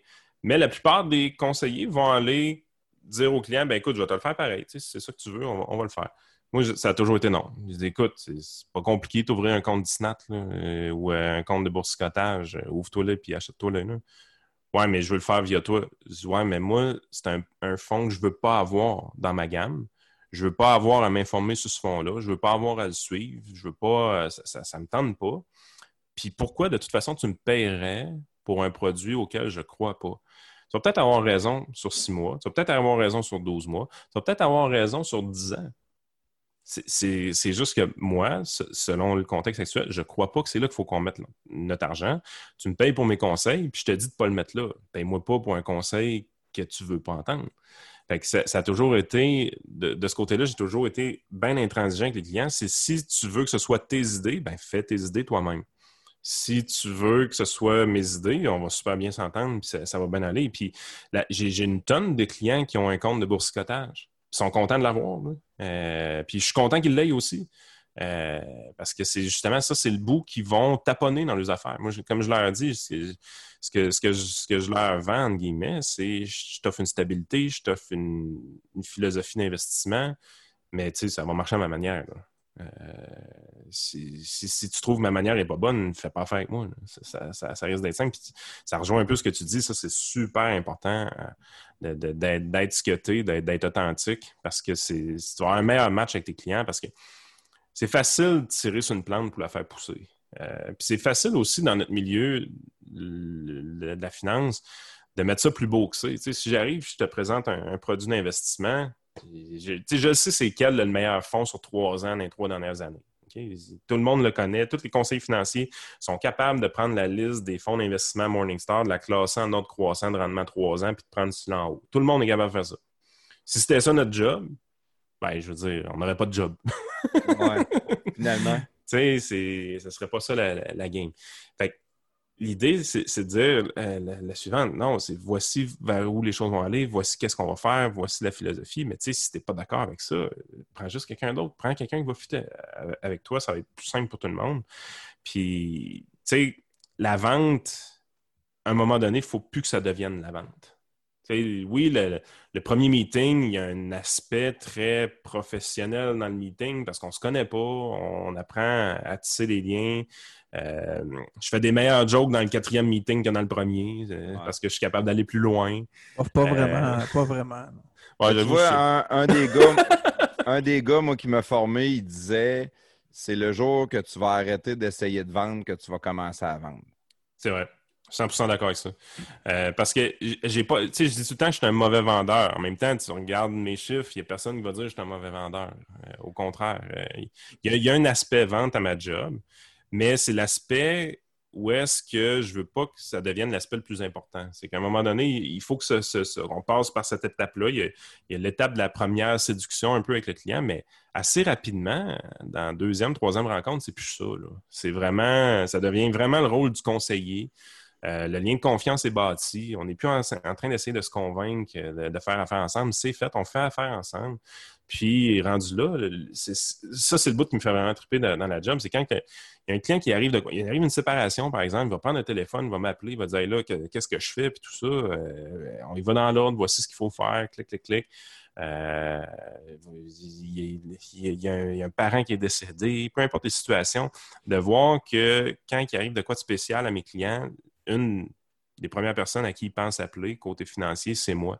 Pourtant, ils ont un comptable, pourtant, ils ont un banquier, pourtant, ils ont un gars d'assurance automobile. Ils, ont- ils ont plein d'intervenants financiers, mais plus souvent qu'autrement, la personne qu'ils vont appeler pour poser leurs questions, c'est moi. Ben, à quelque part, c'est parce que j'ai réussi quelque chose. J'ai réussi à bâtir le lien de confiance que je veux avoir euh, avec mes clients, puis je suis plus un vendeur, je suis rendu le conseiller. Mais- Puis c'est ce qui est important. mais tu vois, Yann, tu, tu réponds à ta question. Tu parles d'être vendeur ou pas vendeur.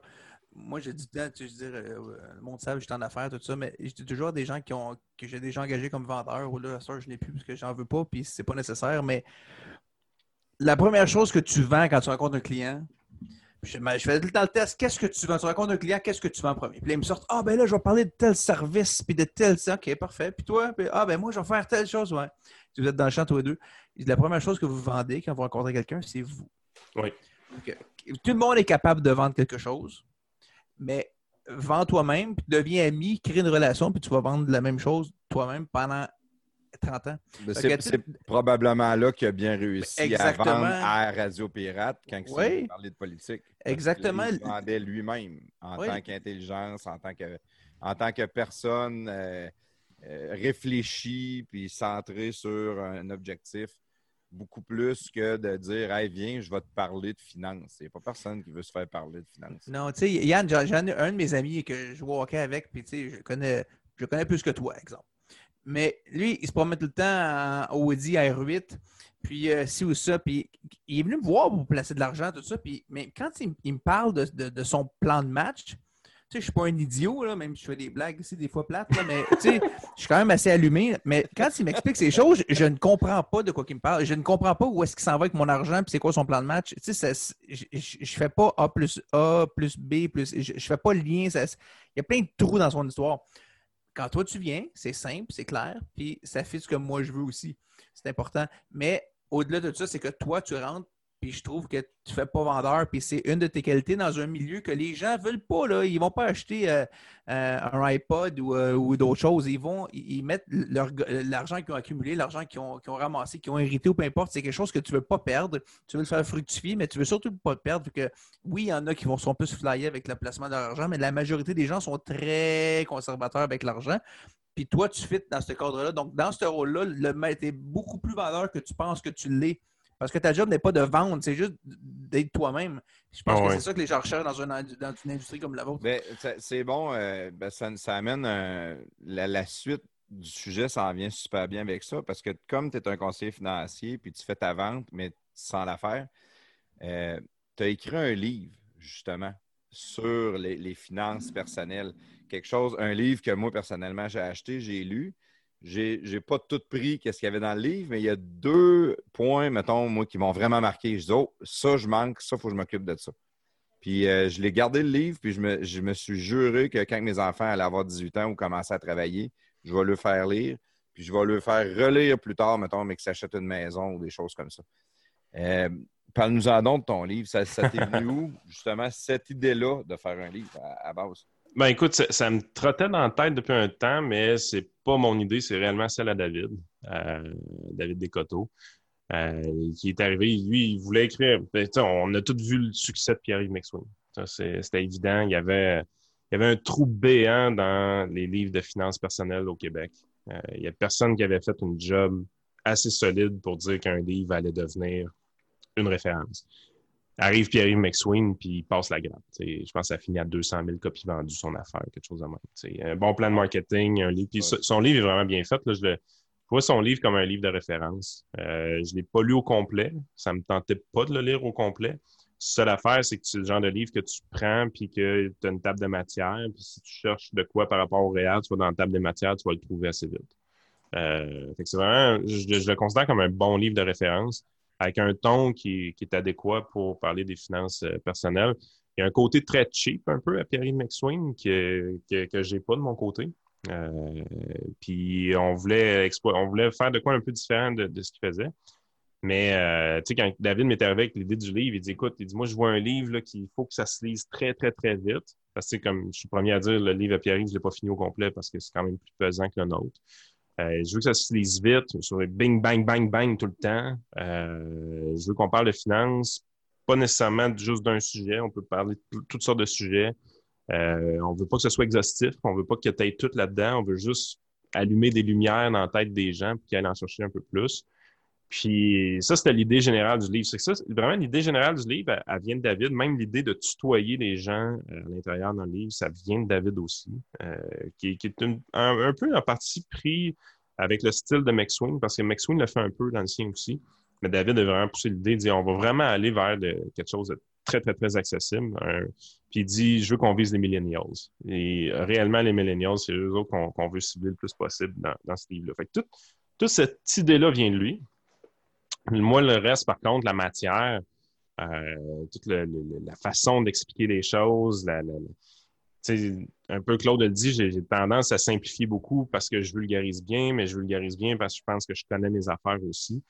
Euh, mais c'est ce qu'on a voulu faire avec ce livre-là, c'est de right to the point. Si tu veux parler du REER, On ne dira pas tout ce qu'il y a à dire sur un réel, mais on va aller dire les deux, trois affaires sont vraiment importantes, puis on va s'arranger que tu les oublies pas. Euh, c'était vraiment le, but qui était visé. L'écriture a été quand même assez rapide. Euh, je dirais, c'est 85% mes idées qu'il y a là-dedans, mais c'est c'est 85% écrit par David. Euh, c'est des podcasts carrément que je lui tapais, que j'envoyais sur Slack, puis que lui, il retravaillait dans le livre. Puis on, a- on on l'a raffiné jusqu'à temps que le livre soit vraiment notre goût, puis qu'on envoyait à l'éditeur éventuellement. L'affaire qui est spéciale dans ce livre-là, moi, j'ai jamais, en, média, j'ai jamais signé de contrat avec personne. Euh, les gens pensent que je suis un employé Radio X, je ne suis pas. Euh, j'ai pas de contrat de signer avec Radio X, j'ai pas de contrat de signer avec Jeff. Euh, je ne suis pas rémunéré pour faire ce que je fais en radio, jamais. Euh, juste de faire voir la business, pour moi, c'est suffisant. Je- J'aime l'idée de ne pas avoir de contrat. Euh, ben, ça a été la même affaire avec l'édition de livres. Je voulais rien savoir de signer de contrat. Fait Il y a juste David qui a signé un contrat avec eux autres. J'ai fait une renonciation de, de droit d'auteur. Puis, c'est m'a fait permis de voir justement comment c'est une pure arnaque, le monde du livre. là. C'est c'est l'enfer. c'est vrai, ah ouais. À ce prix que c'est cabochon, cette industrie-là, ça n'a pas de bon sens. Euh, tu sais, moi, ce livre-là, je me disais, si je fais de l'argent, ça va faire connaître ma business. Fait que, tu sais, je veux juste que le monde lise le livre. Entre une carte d'affaires ou un livre, je pense qu'un livre, c'est une meilleure idée. Euh, fait que, tu sais, c'est aussi niaiseux que ça. Puis ça coûte rien, un livre. C'est- Sais-tu comment que ça me coûte acheter un livre de l'éditeur? En, total, là, le, le prix le, livre que tu as chez vous, Ouais, là, ouais, ouais. moi, l'acheter pour le revendre, là, il me coûte 4 C'est bon. Fait que, tu pourrais penser que l'auteur fait 16 pièces de profit parce qu'il se vendait 20 pièces notre livre. C'est une pure arnaque. Ça n'a pas d'affaire à se vendre 20 pièces. Moi, c'est l'affaire qui m'insulte le plus de la maison d'édition, c'est qu'il ait vendu ce livre-là 20 pièces.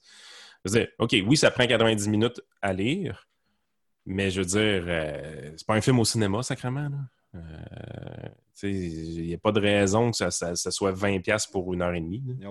Ils ont peut-être basé la valeur sur les autres livres, sur le marché, de la même épaisseur, du même genre. Oui, c'est ça, mais tu sais, là, les gens vont nous répondre Ouais, mais tu sais, avec le travail qui est mis dedans, c'est normal, ça valent 20$. OK, c'est parce que savez-vous combien d'argent qui revient à l'auteur sur 20$? Non. C'est 2 piastres. Ah ouais. C'est 2 piastres qui revient à l'auteur. C'est 10 euh, C'est vraiment pas beaucoup. Puis ça, c'est à l'auteur. Si l'auteur est double, comme moi et David, ben, c'est pas 10 à chaque, c'est 10% pour les deux. Une pièce chaque, finalement. Fait que, tu sais, moi, je, je- je- c'est une des raisons aussi pourquoi j'ai renoncé au droit d'auteur. J'ai dit à David, ben écoute, moi, je risque de ramasser des clients avec ça. Fait que euh, laisse faire le droit d'auteur, j'en veux pas. Fait, euh, garde-les. Puis moi, je vais m'occuper de l'autre volet. Mais là, tu arrives, tu dis, crime, comment que ça se commercialise un livre? Moi, je sais pas. Fait que là, je voulais qu'on fasse un lancement, je voulais qu'on en parle dans les médias, tout ça. Finalement, on n'a jamais de nouvelles d'éditeurs. Euh, Ils me disent qu'ils lancent notre livre telle date. Puis finalement, on découvre qu'ils n'ont fait imprimer juste 500 pour la province de Québec au complet, pour les librairies. Fait qu'ils croyaient pas pas en tout. Ils ne croient pas pantoute au, au projet. Moi, je n'avais acheté 1500. Euh, en fait, la première batch que j'avais acheté, je n'avais acheté 500. Je n'ai racheté 1000 tout de suite après pour le vendre sur mon site web. Quand je suis allé à Radio X la première fois en précommande, c'était vraiment des précommandes que je prenais. Je les, ai mis à 10$, les précommandes. Je n'avais même pas le droit de faire ça. Je m'en foutais bien raide. J'ai dit, parce que moi, je savais que je pouvais les acheter 4$. Fait que j'ai- j'en parle à Jeff. Mon site internet, sur votreconseil.net, tu peux commander 10$ en précommande, ainsi de suite. Dom, il m'écrit en sortant de l'entrevue, il dit Christian, il dit, ton, ton site ne marche plus. Fait que là, j'ai j'ai écrit à mon gars de, de, de, de site ce qui se passe. Mais là, il dit T'as fait péter tes bandes, puis tout ça. Fait que là, j'ai j'ai augmenté mon forfait de, de, de serveur pour que ça refasse ça. Est vendu 324 heures. La première entrevue que j'ai faite avec Jeff. La semaine d'après, il, me, il, m'a- il en a reparlé. Puis, il a vendu un autre 300 la semaine d'après. Fait que là, c'est là que j'ai dit à l'éditeur, je veux en acheter un, un 1000 de plus, ainsi de suite. Au total, tout, je l'ai vendu par, par moi-même, je l'ai vendu 6000 6 000. Sur mon site web. Euh, je faisais pas d'argent parce que je ne le vendais pas le prix que l'éditeur le vendait. Euh, plus du shipping puis tout ça. Fait que le but, c'était pas de faire du cash. Puis j'investissais beaucoup aussi sur Facebook parce que je sais pas ce qui t'est arrivé. À un moment donné, tu essaies de, la pub Facebook puis tout ça, puis il n'y a rien qui marche. Puis toutes sortes de façons, puis c'est fucké Facebook, sérieusement. Puis à un moment donné, je suis arrivé, j'ai fait une pub avec le livre, avec probablement une des photos les plus tout croches que je pouvais pas avoir, mais le livre était comme plus sur le côté, puis je pense que Facebook interprétait que c'était pas du texte finalement, le, livre, peu importe. Puis euh, j'ai mis des budgets de pub qui commençaient à faire du sens. Puis il y avait un rabais, là, tu sais, à 25% de rabais, se commande sur mon site, blablabla. Bla, bla. Puis à un moment donné, plus je mettais de la pub, plus j'en vendais. Puis là, le gars, il prend son fichier Excel, puis il dit OK, je mets tant de pièces de pub, il y a tant de personnes qui cliquent, il y a tant de personnes qui achètent, combien je fais de profit en le vendant à 14,95, en le vendant à 10,95, ainsi de suite. Puis là, je suis là, je dis, tabarouette, minute, là, il y a moyen de, de financer ça. Puis moi, je- comme je disais, je voulais que le livre circule. Fait que là, je me suis mis à mettre de la pub, puis mettre de la pub, puis mettre de la pub. J'ai mis 30 000 piastres de pub sur Facebook Wow. pour ce livre-là. Euh, je recevais aucun droit d'auteur, ainsi de suite. Je faisais, j'étais break-even ou un petit peu plus. Je fais- je faisais un petit peu de profit avec le, livre, mais ça, rien pour rembourser mon 30 000. Mais là, là ça levait. Mais tu sais, il y avait des dommages, ben pas des dommages, mais il y avait des, effets collatéraux à mettre 30 000 pièces de pub pour que le monde commande sur mon site. Le monde y allait sur tu commandes-tu un livre là-dessus, là, où il voyait ça passer, puis il n'y avait jamais le gosse d'acheter, mais là, il allait en librairie, puis là, il le voyait, puis il l'achetait, ainsi de suite.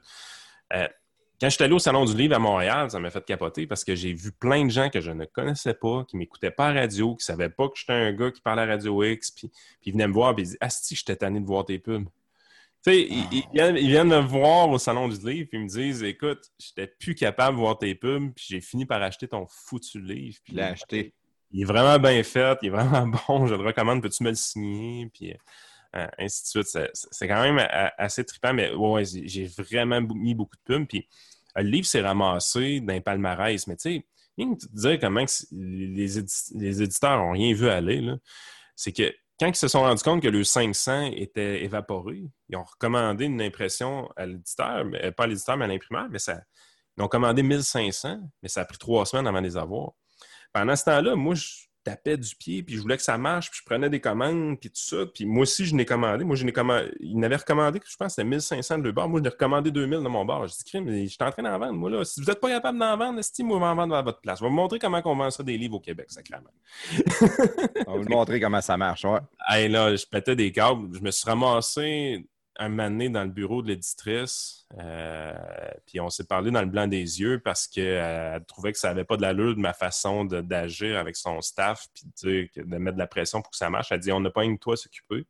Mais j'ai dit Chris, vous n'êtes jamais occupé de moi. Euh, on on s'entendait pas pantoute, mais elle n'avait pas encore réalisé qu'elle avait un best-seller dans les mains. Est-ce que tu avais un best-seller parce que le livre est vraiment bien fait ou ben non, c'est qu'il y a un débile qui a mis 30 000 pièces de pub sur Facebook? Euh, c'est probablement un bon mix des deux. Moi, je pense qu'il y a des excellents livres qui se sont écrits au Québec qui ont eu juste 100 copies de vendus parce qu'il n'y a pas eu le marketing qui, méritait.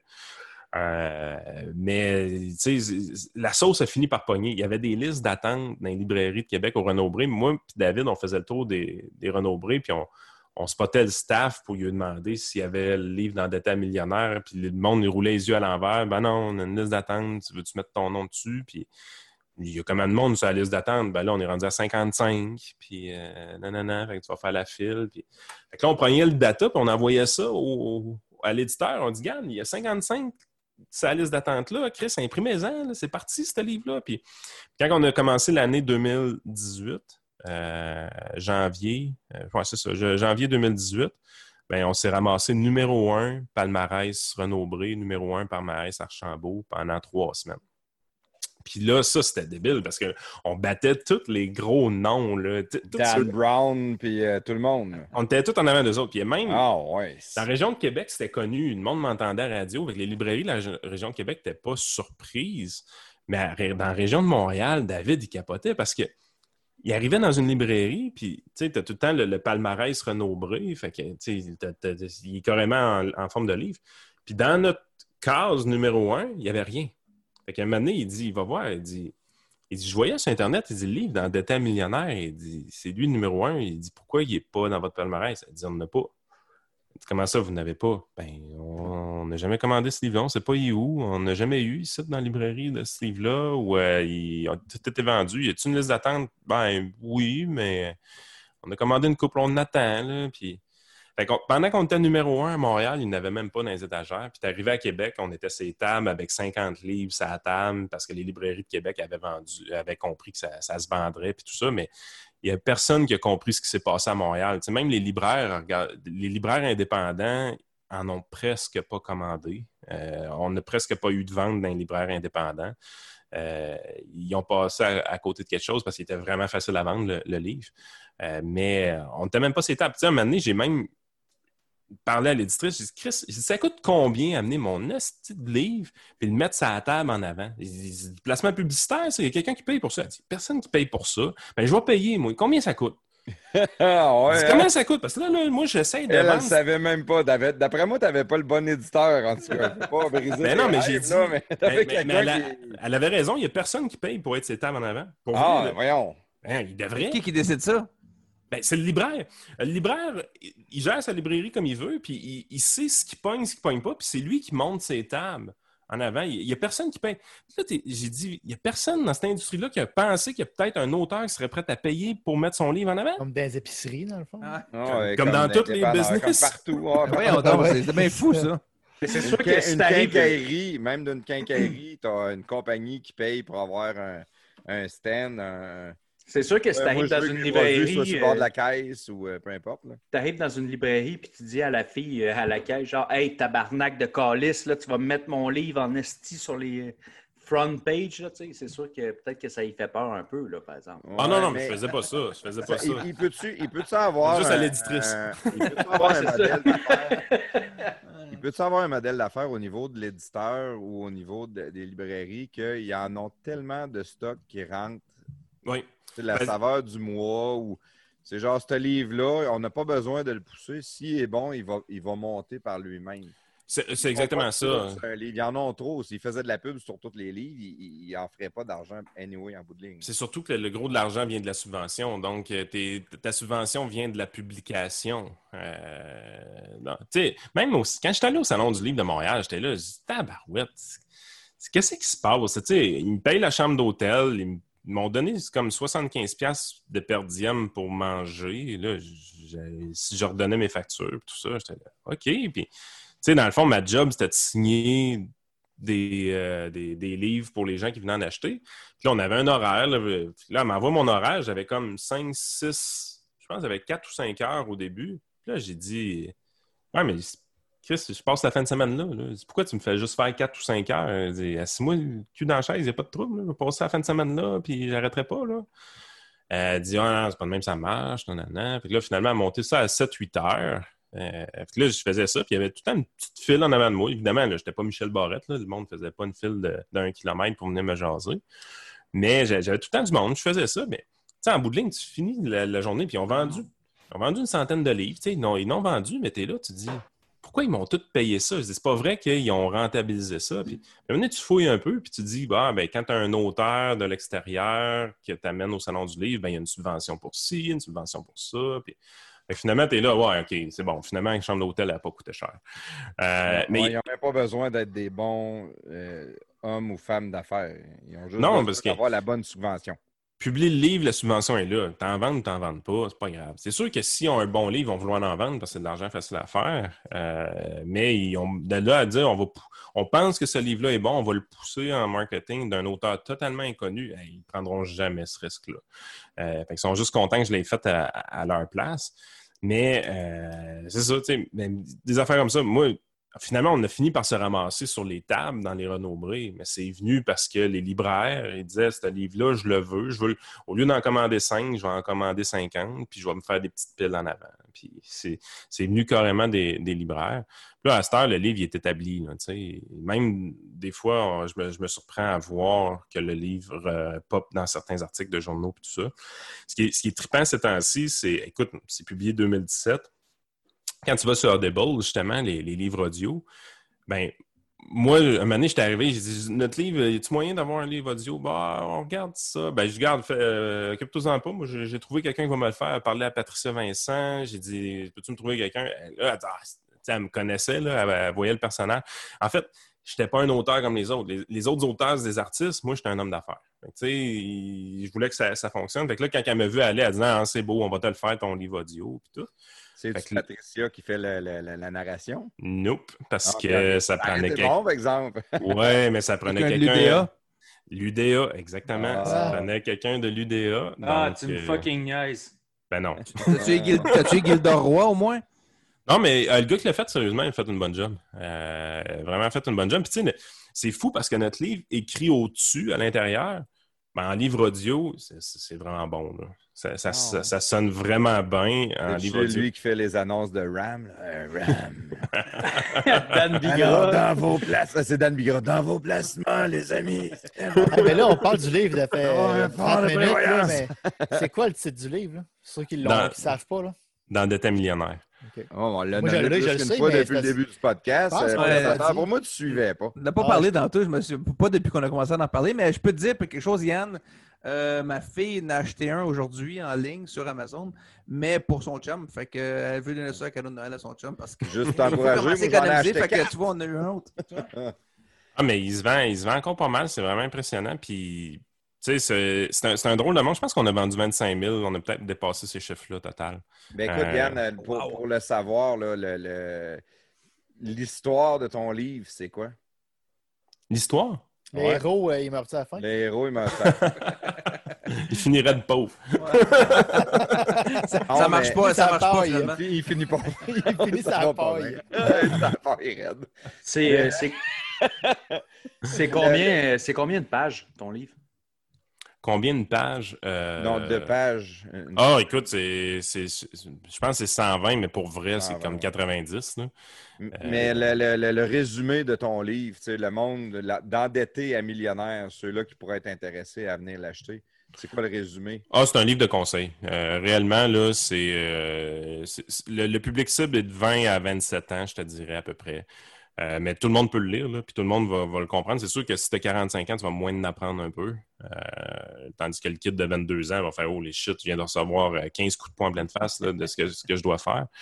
Euh, mais c'est, vraiment ça la game. Mais c'est, un guide pratique de, de conseils financiers, mais il est coloré. C'est pas. euh, quand tu regardes les commentaires sur Goodreads, par exemple, des choses comme ça, il y a, il y a tout le temps une coupe de jokes à l'intérieur du livre qui sont faites que tu vois que ça passe moins bien avec certaines personnes. Tu sais, comme je pense, maintenant, on parle de grosses petites salades euh, quand on veut parler de. de- de- je me rappelle même plus c'est quoi. Fait un bout de. Hey, c'est de- ma joke préférée, ça. Moi, je dis tant que je mange pas de salade parce que c'est juste les gros qui mangent ça. Ouais, c'est c'est quelque chose de, de- qui ressemble un peu à ça, c'est ça qui est le pire. là. Mais euh, tu vois que ça passe pas avec tous les publics, ce- cette joke-là. J'avais une joke de bébé mort dedans. J- David me l'a censuré. Ouais, D'après moi, il a bien fait. Il dit Yann, il dit là, il dit là, là, il dit. Il dit, je l'ai fait lire à ma blonde, puis euh, elle me traitait de cave. là. Elle dit, là, il n'y en a pas question, on enlève ça de là. Elle dit, Ah, ouais, c'est pas si pire que ça. Mais deux, deux choses, moi, je l'ai je l'ai parlé dans le début, quand on a commencé à dire ça. je- Il y a deux choses, moi, qui m'ont qui m'ont frappé plus, puis il y, a, il y a beaucoup plus que deux conseils dans ton livre. Mais euh, les deux conseils, le premier, moi, ça a été le fonds de prévoyance. Hmm. C'est niaiseux, j'ai 41 ans, j'ai jamais eu de fonds de prévoyance. Moi, je dépense de l'argent, tout le monde dépense de l'argent. La plupart du monde que je connais vit paye sur paye, les cartes de crédit, les marges de crédit, il est là, le fonds de prévoyance. Puis je veux ça, je l'ai. Puis on dirait que c'est devenu un objectif de vie. Ça me prend un fonds de prévoyance. Ma femme, elle l'avait déjà, ça, je ne savais pas. Elle est beaucoup plus sérieuse que moi aussi. Ça- m'a comme rassuré. J'ai dit, Ah, OK, il y en a une qui n'est pas pire d'un deux. Mais c'est devenu un objectif. J'ai dit, ça me prend un fonds de prévoyance. On ne sait jamais ce qui peut arriver. On, on l'a vu Ah en ouais. 2020 avec le COVID. Il y a combien de personnes qui n'avaient pas de fonds de prévoyance puis qui ont été obligées de vendre un, un char, qui ont été obligées d'appeler leur banque pour dire qu'il faut arrêter le paiement, il faut aussi faire ça. Mais quand tu as un fonds de prévoyance, tu n'as pas besoin de penser à ces affaires-là. Tu as juste besoin de focuser sur OK, qu'est-ce que je fais euh, next? Ah, exactement. Puis c'est un des gros moments du livre. C'est pas pour rien qu'il est au début aussi. C'est avec ce chapitre-là, je pense qu'on accro- on accroche beaucoup le monde parce que c'est quelque chose qu'on n'entend pas beaucoup. Euh, euh, la manière qu'on a réussi à l'expliquer, je pense que c'était- intéressant parce que c'était de montrer aux gens, tu sais, le fonds de prévoyance, tu as l'impression que c'est de l'argent qui, qui est là à rien faire, qui ne fait pas de rendement, puis que c'est pas correct d'avoir ça. Alors qu'en réalité, on, on leur a démontré qu'il y a toutes sortes de façons de faire un rendement grâce au fonds de prévoyance, c'est notamment en ayant des assurances auto, avec des, limites de franchise beaucoup plus euh, élevées. Fait qu'il y a un- une forme de rendement là. Euh, il y a moins d'éviter des frais bancaires avec de l'argent dans son compte de banque euh, tout le temps. Il y a même des choses qui vont faire en sorte, tu sais, comme moi, ça m'est déjà arrivé, tu arrives puis tu as un accident d'auto, mais tu sais, rien de très, très, très, très grave. C'est un bumper poqué, tout ça, ça, ça va coûter 450, 500 à faire réparer. Est-ce que tu fais une réclamation à tes assureurs ou ben non, tu le payes? Ben, moi, je pense que c'est plus intelligent de le payer. Une petite réclamation comme ça. Tu ne voudras pas le- faire une réclamation à l'assureur. Euh, puis éventuellement, peu importe ce qui t'arrive, si tu n'es pas obligé d'aller sur ta carte de crédit, ben, tu n'es pas en train de payer des intérêts à 9 puis à 19 pour, euh, pour de quoi de simple. là. Euh, fait que oui, tu n'as peut-être pas fait un gros rendement. Seule affaire, c'est si tu as évité d'avoir quatre mois d'intérêt à du 9 annuel, ben, tu l'as là ton rendement. Euh, c'est, toutes les choses comme ça, de, montrer aux gens comment réellement il faut voir les finances, il faut penser à ces affaires-là, puis que non, le fonds de prévoyance, c'est pas Visa ou Mastercard. Mais euh, autant, que- autant que c'est simple, que le but, on dirait de se forcer à écrire un livre pour que quelqu'un de 22 ans puisse comprendre de A à Z avec aucune expérience financière, c'était réellement ça l'objectif, ben ça rend les choses simples, mais pour tout le monde aussi. Euh, c'est pour ça que les gens plus, plus, plus vieux ont eu euh, leur compte là-dedans, euh, ce livre-là. Imagine-toi si c'était à son vrai prix, qui est à dire 7,95. C'est le prix que j'ai présentement sur mon site web. Parce que ça, c'est le vrai prix d'un livre de ce type-là. Si, si les gens avaient pu l'acheter ce prix-là réellement en librairie, ils n'auraient eu encore plus pour leur argent. Parce que c'est assez facile de rentabiliser ton 20$. piastres, là. Euh, il s'agit tout d'appliquer un de ces conseils-là, puis il y a des bonnes chances que tu aies fait plus que 20$. piastres C'est grâce un à des ça. conseils, ouais. Le, deux- le deuxième, euh, la deuxième chose qui m'a marqué dans ton livre, moi, ça a été au niveau du fonds de pension, l'argent que tu mets de côté. On ne le réalise pas ou on ne le voit pas. Bon, pourquoi que je mettrais 5 000 de côté par année? C'est- Je vais travailler 30 ans, ça fait 150 000, bon, c'est pas tant. Puis à un moment donné, dans, dans le livre, vous en, vous en mettez un tableau. Vous dites, ben, les dernières années sont les meilleures, sont ceux-là qui sont les plus rentables parce que l'argent que tu as mis de côté a fait de l'intérêt, puis les dernières années, ben, tu fais de l'intérêt sur l'argent plus l'intérêt. Ouais, plus, plus tout le temps. là. C'est qu'à un moment donné, pour la retraite, il y a- tu sais, quand tu es dans la vingtaine, dans la trentaine, dans même une bonne partie de la quarantaine, il y a juste toi, toi qui travailles pour la retraite. C'est toujours un effort de mettre de l'argent de côté. Toujours. Euh, euh, c'est dans longtemps. C'est- quand même difficile. notre cerveau humain, là, on est des chasseurs-cueilleurs. Euh, on ne mettait pas de framboises de côté pour l'hiver quand on était, quand on était des cueilleurs. tu sais. C'est une belle image. Euh, le cerveau n'est pas fait pour ça. C'est vraiment un exercice de- dans, dans notre cerveau qu'on doit faire pour se convaincre du, bien-être de la chose. Mais les vrais bénéfices arrivent plus quand on est dans la cinquantaine. Parce que quand tu arrives dans la cinquantaine pour la retraite, il n'y a plus juste toi qui travailles pour la retraite. Il y a, la boule de neige que tu as créée, elle travaille maintenant elle aussi. Puis elle commence à générer des résultats d'elle-même. Euh, parce que c'est comme n'importe quelle boule de neige, elle commence tout petite en haut de la montagne, mais quand ça part à grossir, ça devient gigantesque. Euh, fait que c'est d'essayer de le montrer aux gens parce que c'est trop. Si tu arrives, tu convaincs un jeune de 21 ans d'épargner, il fait pendant un an, deux ans, trois ans, tu lui dis que grâce à ça, il va devenir millionnaire. Puis là, il regarde son compte de banque, puis il dit Bon, j'ai mis 10 000 de côté, puis tu me dis que je vais être millionnaire. J'ai comme le feeling de me faire bullshiter, moi, là. là. Assez, ouais. Ouais, fait que c'est ça qu'il faut, qui, qui est le plus difficile souvent pour les jeunes dans l'épargne. Fait que c'est de réellement leur montrer comme- comment ça fonctionne, comment c'est juste mathématique, comment que si tu laisses les choses aller, si tu vas finir par faire de quoi de vraiment le fun avec ça, mais c'est de les convaincre. Euh, c'est de trouver la bonne façon de présenter les chiffres pour les convaincre euh, qui, est- important parce que on se cachera pas, là, le, client moyen qui va voir un conseiller financier souvent va avoir 35-40 ans, il y a une valeur nette qui est pas loin d'être négative. Euh, fait qu'il il vient de manquer 15 ans d'épargne. Puis là, il faut qu'il commence là. Fait que souvent, son fonds de pension va coûter deux à trois fois plus cher que quelqu'un de- dans, dans la jeune vingtaine. là. Ouais. Ah, c'est bon. C'est c'est vraiment intéressant. Euh, Yann, le livre dans détail millionnaire, on recommande à tout le monde d'aller le chercher. On a Claude tantôt qui voulait nous faire un petit euh, en mitraillette. Si J'ai essayé, l'autre jour un, un petit thème là, avec Patricia, mais ça a chié bien raide mon affaire. Fait là, je me suis mieux préparé. Fait que, en gros, là, moi, j'écoute depuis le début, puis je prends des notes sur des choses qui manquent dans l'histoire quand on parle d'un sujet, OK? Genre, puis je l'essaie la première fois, là, Yann, que ça se peut que ça, ça chie encore, là, mais je pense, que ça, ça- je pense que ça va être mieux, OK? Je ferai pas de signe. Je ferai pas Non, de non, signe. fais pas de signe pour me déconcentrer. Te tes mains dans tes poches, prestataire. Reste tranquille. Fait que, dans le fond, je, vais- je vais te faire un énoncé par rapport à quelque chose qu'on a parlé ou c'est une question, là. Mais tu juste réponds-moi rapidement, genre euh, une phrase, OK? C'est rien de compliqué. OK? Bon, tantôt, tu parlais de baseball.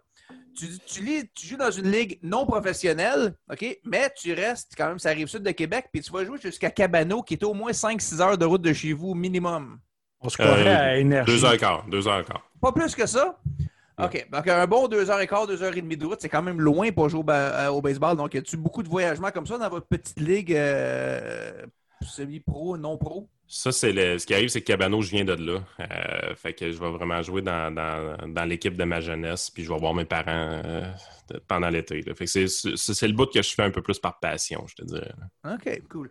On a parlé de Bitcoin tantôt. Tu as dit, toi, je sais que tu n'es pas un grand fervent de Bitcoin. On a eu un, un invité il y a quelques semaines, il disait de toujours mettre au moins 10% de ses investissements dans le pas 5 Bitcoin. à 10. 5 à Ouais, 10. 5 à c'est 10. ça, OK, ouais. ben 5, j'étais pas loin, pareil, là, quand même. Donnez-moi 10. là. Ben, c'est 5 le à 10 de- de- d'investissement dans le Bitcoin. Qu'est-ce que tu en penses? Ouais, je suis pas là pantoute. Euh, Ah, non. c'est très ésotérique dans ma tête. Euh, je n'ai jamais été. euh, j'ai jamais cru à la révolution du Bitcoin, j'y croirai jamais. As-tu jasé avec euh, Jonathan Hamel? Oui, une couple de fois, mais euh, tu sais, il est convaincu de ces choses, puis c'est correct. Euh, et- et sérieusement, je, re- je respecte ses, ses- ses opinions, mais euh, jamais vous allez m'entendre dire euh, recommander à quelqu'un d'aller vers le Bitcoin. OK. Tu disais tantôt que tu n'étais pas un bon vendeur. D'accord? Euh, Qu'est-ce qui fait que tu es bon et tu as une facilité à parler de politique, mais que tu sens que tu n'es pas bon pour parler de ton domaine à toi qui est les euh, finances? Euh, je pense que je pense que je suis peut-être bon pour parler de mon, mon domaine, euh, les finances, mais un one-on-one, un à un, ou de- des affaires très, très générales. Tandis que la politique, tu sais, c'est un show. La politique, c'est réellement un spectacle. Je ne ferai pas des spectacles avec des REER. Ça pourrait être, ça pourrait être plate, en effet. C'est trop dur de retenir, là. Ouais. J'avoue, je vois le gars dans mon salon me faire un spectacle avec mes rêves. Ouais, tu arrive. Avec des marionnettes. Avec des marionnettes. gainette! Ah, si, mais non, mais tu ris que ça pourrait être intéressant sur un spectacle avec des Ah, marionnettes. Des euh, marionnettes. Ouais, tu, te démarquerais. Tu te démarquerais, Yann. OK. Tantôt, on parlait de boursicotage. Right? Est-ce que c'est un vrai terme, boursicotage, ou est-ce que c'est Jerry qui a inventé ça? C'est bon. Euh, je gasserais Jerry, moi. Ah, c'est sûr. Moi aussi, je pense. J'ai jamais entendu ça avant Jerry. On va le taper sur Google. Le, le pizzaman. Boursicote. Il Hey, ça en dit une bonne. C'est bon, hein? Là. On Ah, ben, il y a bien ça, boursicoteur, là. Ouais. C'est personne qui boursicote. Ah, Ok. Là, on va- Ah. C'est quoi un boursic... tu sais, je veux dire, boursicoter? ça veut dire quoi, là? Ça veut Quelqu'un dire qui vraiment... boursicote, ben, Oui, mais ça veut dire jouer à la bourse. Ça peut être d'autres choses. Ça peut être un mot français euh, des années. Non, euh, ça doit être ça. ça, ça, Mais ça c'est doit être faire ça. des petites opérations en bourse. Ok, ok. Ah, C'est Ça exactement Jerry- ça. existe. Ça existe. Genre, Jerry a- genre euh, faire une sauce à la, au. À la bourse. Au boursin. Une sauce au boursin. Une sauce au boursin. Fait que Jerry, Jerry a introduit un nouveau mot dans notre, dans notre lexique. Culture québécoise. Ouais, puis une petite dernière pour toi, je pense que c'est facile parce que tu as déjà la réponse, mais Toyota Camry ou Porsche Cayenne? Camry. Camry, voilà, je le savais. C'est ça que j'avais marqué. Hey, ça finit ma mitraille. Je pense que c'est quand même plus réussi que ma dernière intervention avec Patricia qui avait tombé à plat complètement. Là. Alors, euh, je m'en Mais remercie. on va changer ton nom. Ça va être Claude la mitraille. Claude la mitraille, ouais. Ouais, Ah, on fera ça, ah, se, fera- on se fera un jingle pour ça aussi, pour On va faire chaque émission. un jingle pour Claude la mitraille. Tu vas ton podcast à toi dans notre Patreon, le Claude la mitraille. C'est bon. Ouais, c'est tout ce que j'avais aujourd'hui. Écoute, Yann, ça a été, euh, ça a été extraordinaire de jaser avec toi. Euh, tu es une des personnes les plus intelligentes qu'on entend à la radio. On le voit, ça détonne ton intelligence, ton savoir. Tu, sais, tu disais que tu avais une balle de ping-pong qui se promenait partout dans ta tête, mais tu as, un côté qui est très, très terre à terre puis rationnel. Puis ça, je pense que c'est ça qui fait que tu as un succès dans ton travail. Ça rassure les gens. ils n'ont pas l'impression de se faire bullshiter. Ils savent où est-ce qu'ils s'en vont. Puis ils- ils- jamais qu'ils ils vont donner tout leur argent parce qu'ils savent que tu t'en iras pas de n'importe où à faire des, des- des folies avec ça. là. Comme Batman pourrait faire, mettons. C'est chien, ça. Ouais, c'est chiant, mais c'est légal.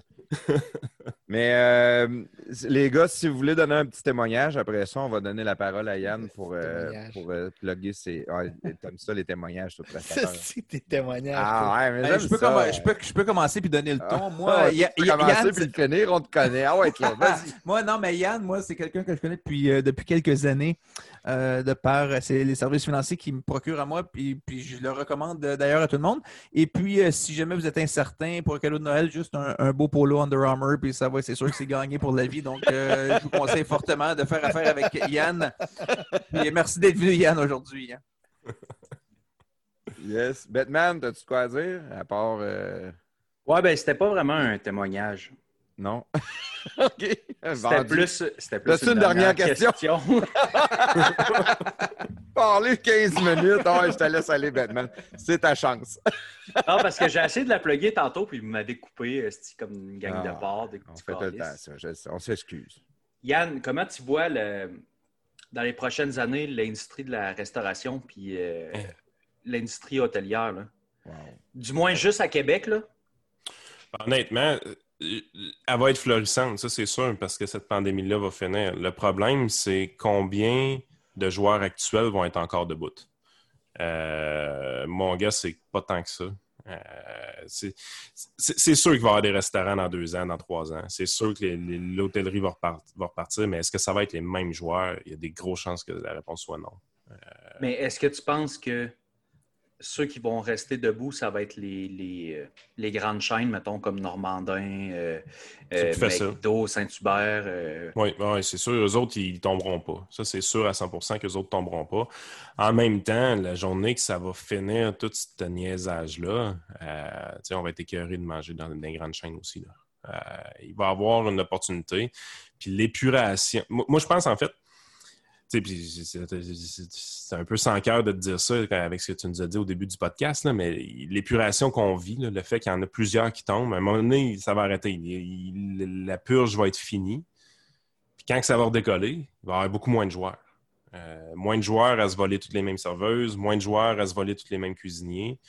Euh, ils vont être capables d'augmenter leur prix un petit peu plus facilement. Euh, Mais ça va, prendre, ça va prendre combien de temps, selon toi? Parce que là, présentement, c'est comme moi, j'ai fermé justement euh, Ouais. ma boutique euh, chasse et pêche. Fait que, tu sais, d'après toi. Excellent burger, d'ailleurs. Oui, oui, merci. Mais tu sais, ça va prendre. Mettons, je l'avais mis en vente. Là. Il n'y a, Ah. personne- il y a personne qui va acheter un resto euh, dans la prochaine année ou même peut-être même dans les deux prochaines années. Là. Non, c'est Game moins of d'avoir Chicken. un- à, à moins d'avoir un concept vraiment incroyable, mais il faut avoir une, avoir une méchante paire de couilles pour euh, se lancer en restauration dans les prochaines années. Non, non, non, écoute, euh, c'est une game of chicken présentement. Les seuls qui vont rester debout, c'est ceux qui ont de l'argent dans les poches. Ou qui ont une entente spéciale avec le loyer, ou euh, qui étaient situés dans une place que les taxes municipales les, les boufferont pas trop, des choses comme ça.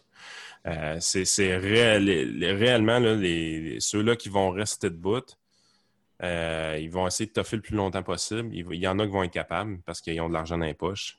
Quand ils vont. Puis où, ça peut être n'importe quoi, là, le- bien situé pour le take-out, name. Il, va y avoir des raisons qui vont faire en sorte a des gens vont rester debout.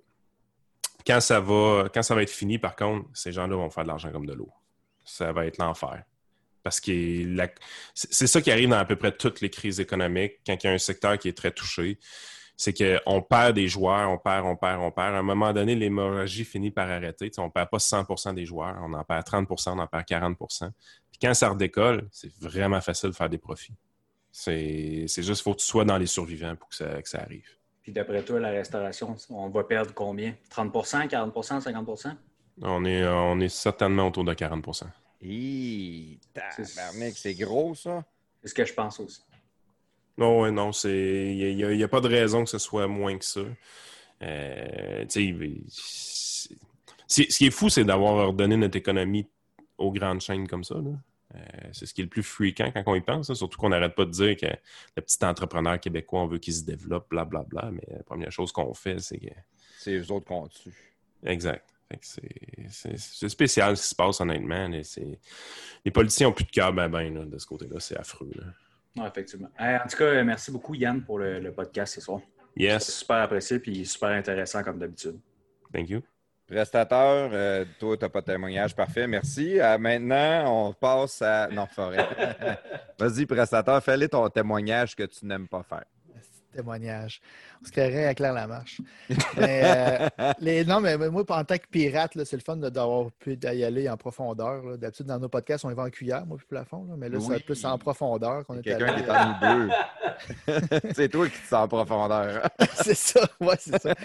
Puis, euh, mais tu sais, c'est ça, on t'entend souvent, mais là, on a plus pu parler de, de choses plus en, en profondeur, c'est ça. Tu sais, on a parlé de Bad tu sais, On ne savait pas que tu étais un gars qui foirait puis qui se pognait le bacon euh, à l'école, mais on pensait plus que tu étais Ça plus sérieux avec les ouais, lunettes. hein? puis, euh, tu sais. fait que ça fait drôle, ça fait le fun de, de, de voir que finalement, tu n'es pas un robot actuaire. non, je suis pas tant que ça. Yes. Écoute, Yann, as-tu des bas bruns? Nope. Ah, bon, t'es Ils sont tous pareils, par exemple. Ah, ouais. ça, ça, je suis pas surpris. Ah, et puis je suis Euh. sûr qu'ils sont bien classés. Là. Non, Ils non. sont bien, non. non. Ah non, non, oui, Christy, non, pas, pas pantoute. Parce que dans la Mais non, mais chambre, t'as que- ton tiroir, puis ta femme a son tiroir. Mais non, moi, j'ai compris une chose dans la vie, c'est que si tu achètes toutes sortes de bas différents, tu es obligé de les classer puis de les mettre en paire. Si tu les achètes toutes pareilles, tu peux les crisser dans le tiroir. Ouais. Un bon vieux bas de laine gris, avec les bouts blancs et les deux petites lignes rouges. Rouge, Ça ouais. fait- ça fait un job. Vas-y, Yann, euh, plug-nous. euh, euh, oui, on a ton livre d'endetté millionnaire. Tu peux dire ouais, où l'acheter, mais plug euh, ton entreprise puis euh, tes, tes comptes euh, Twitter, Facebook, site web. C'est ton temps, toi.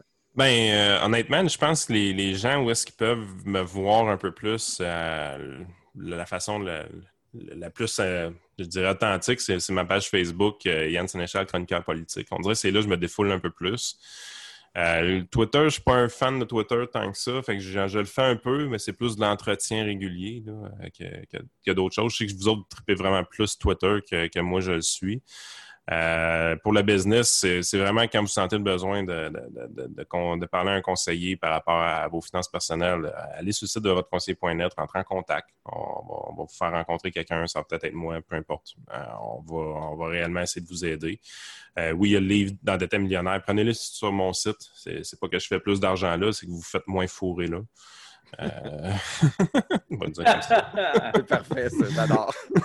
On salue l'éditeur. Ah, je m'en fiche, j'ai pas signé de contrat. Fait que, Ouais, à voilà. si ça mérite une diffamation, ils me feront. J'ai- pas, c'est pas comme si mon expérience avec eux autres avait été incroyable. Puis c'est pas comme si j'avais été super gentil non plus. On, on s'entend. Mais non, c'est. Je pense que le, le- le- je suis assez facile à la rejoindre. Les gens qui m'écrivent, j'essaie de répondre le, plus souvent possible, là, à peu importe le moyen que vous prenez de me contacter, puis que ce soit finance, politique, peu importe. euh, quand, quand- quand vous êtes poli, vous faites du sens, puis vous avez des questions légitimes, je, je leur réponds. Si vous faites le cabochon, je vous ignore. C'est pas plus compliqué que ça. là. Euh, mais euh, c'est ça. Ça doit, doit être Puis, quelque chose de même, qu'on- tu veux? C'est- vraiment vrai qu'il n'est pas bon vendeur. c'est effrayant. Euh, où est-ce qu'on peut t'entendre? Si on veut t'écouter, si on veut t'écouter, Yann, puis où est-ce qu'on peut t'entendre? Euh, RP Radio X, c'est vraiment les deux places euh, que, je suis le plus. Radio X est rendu une régulière à tous les, jours. Je ne sais pas combien de temps que Jeff va vouloir continuer comme ça. C'est lui qui décide. Euh, c'est sûr que ça me tire du jus énormément. je m'amuse à dire des fois que j'ai une vraie job autre que la radio. mais en même temps, c'est une manne. je veux d'aller parler chaque jour dans le show le plus écouté à Québec, puis même pas proche. on les a pas les vrais chiffres, on les aura pas les vrais chiffres, mais le show à Jeff, présentement, il tire, c'est l'enfer. Euh, autant que je parle à des clients qui, ont placé de la pub avec lui, que moi-même, je vois les chiffres de notre business cette année euh, avec ce qu'on fait avec Jeff, c'est l'enfer. Son show, il roule, ça n'a pas de bon sens. Euh, mais personne ne va le savoir parce qu'il n'y a pas de sondage, comme tout le monde sait. Exactement. Ben, merci beaucoup, Yann. Ça a été un réel plaisir. Ça a été le fun. On a appris à mieux connaître les finances et les sports. Merci les gars d'avoir été avec nous autres. Pour ceux qui nous ont écoutés, les podcasts de garage, Twitter, c'est là que ça se passe le plus pour nous autres. On a notre page Facebook. On vous invite à venir la suivre. On a notre Instagram. On a notre Patreon. Ça, c'est euh, très important. C'est notre petite bébite à nous autres qu'on on est en train d'essayer de monter, de développer. Venez nous encourager. On a besoin de nous autres. On a besoin de votre aide. Merci tout le monde. Et passez une excellente semaine. Puis faites de l'argent à côté d'abord.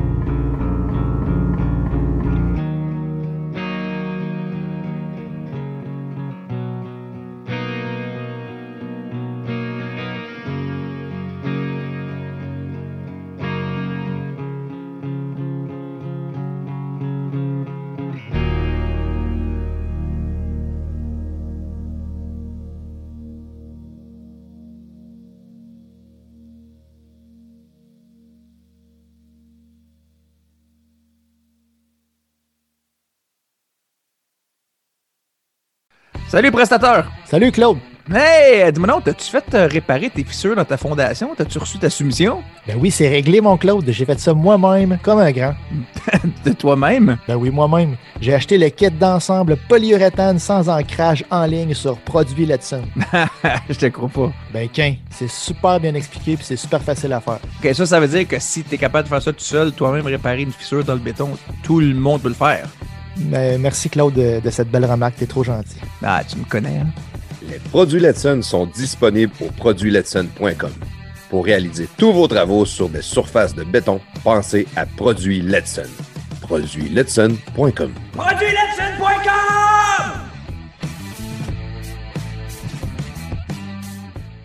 Le prochain podcast est une présentation de Bull Bitcoin. Bull Bitcoin, l'entreprise Bitcoin la plus fiable au Canada depuis 2013, est entièrement autofinancée, dirigée et opérée par des militants incorruptibles pour les droits individuels et la liberté d'expression. Rendez-vous sur mission.bullbitcoin.com PDG dès aujourd'hui et entamez la création de votre compte. Si vous avez de la difficulté à ouvrir votre compte, pas de problème, contactez l'équipe d'assistance de Bull Bitcoin, la meilleure de l'industrie, à tout moment du processus pour demander de l'aide. En utilisant notre lien, vous aurez un bonus de 20 juste en ouvrant votre compte. Avec Bull Bitcoin, prenez le contrôle de votre argent.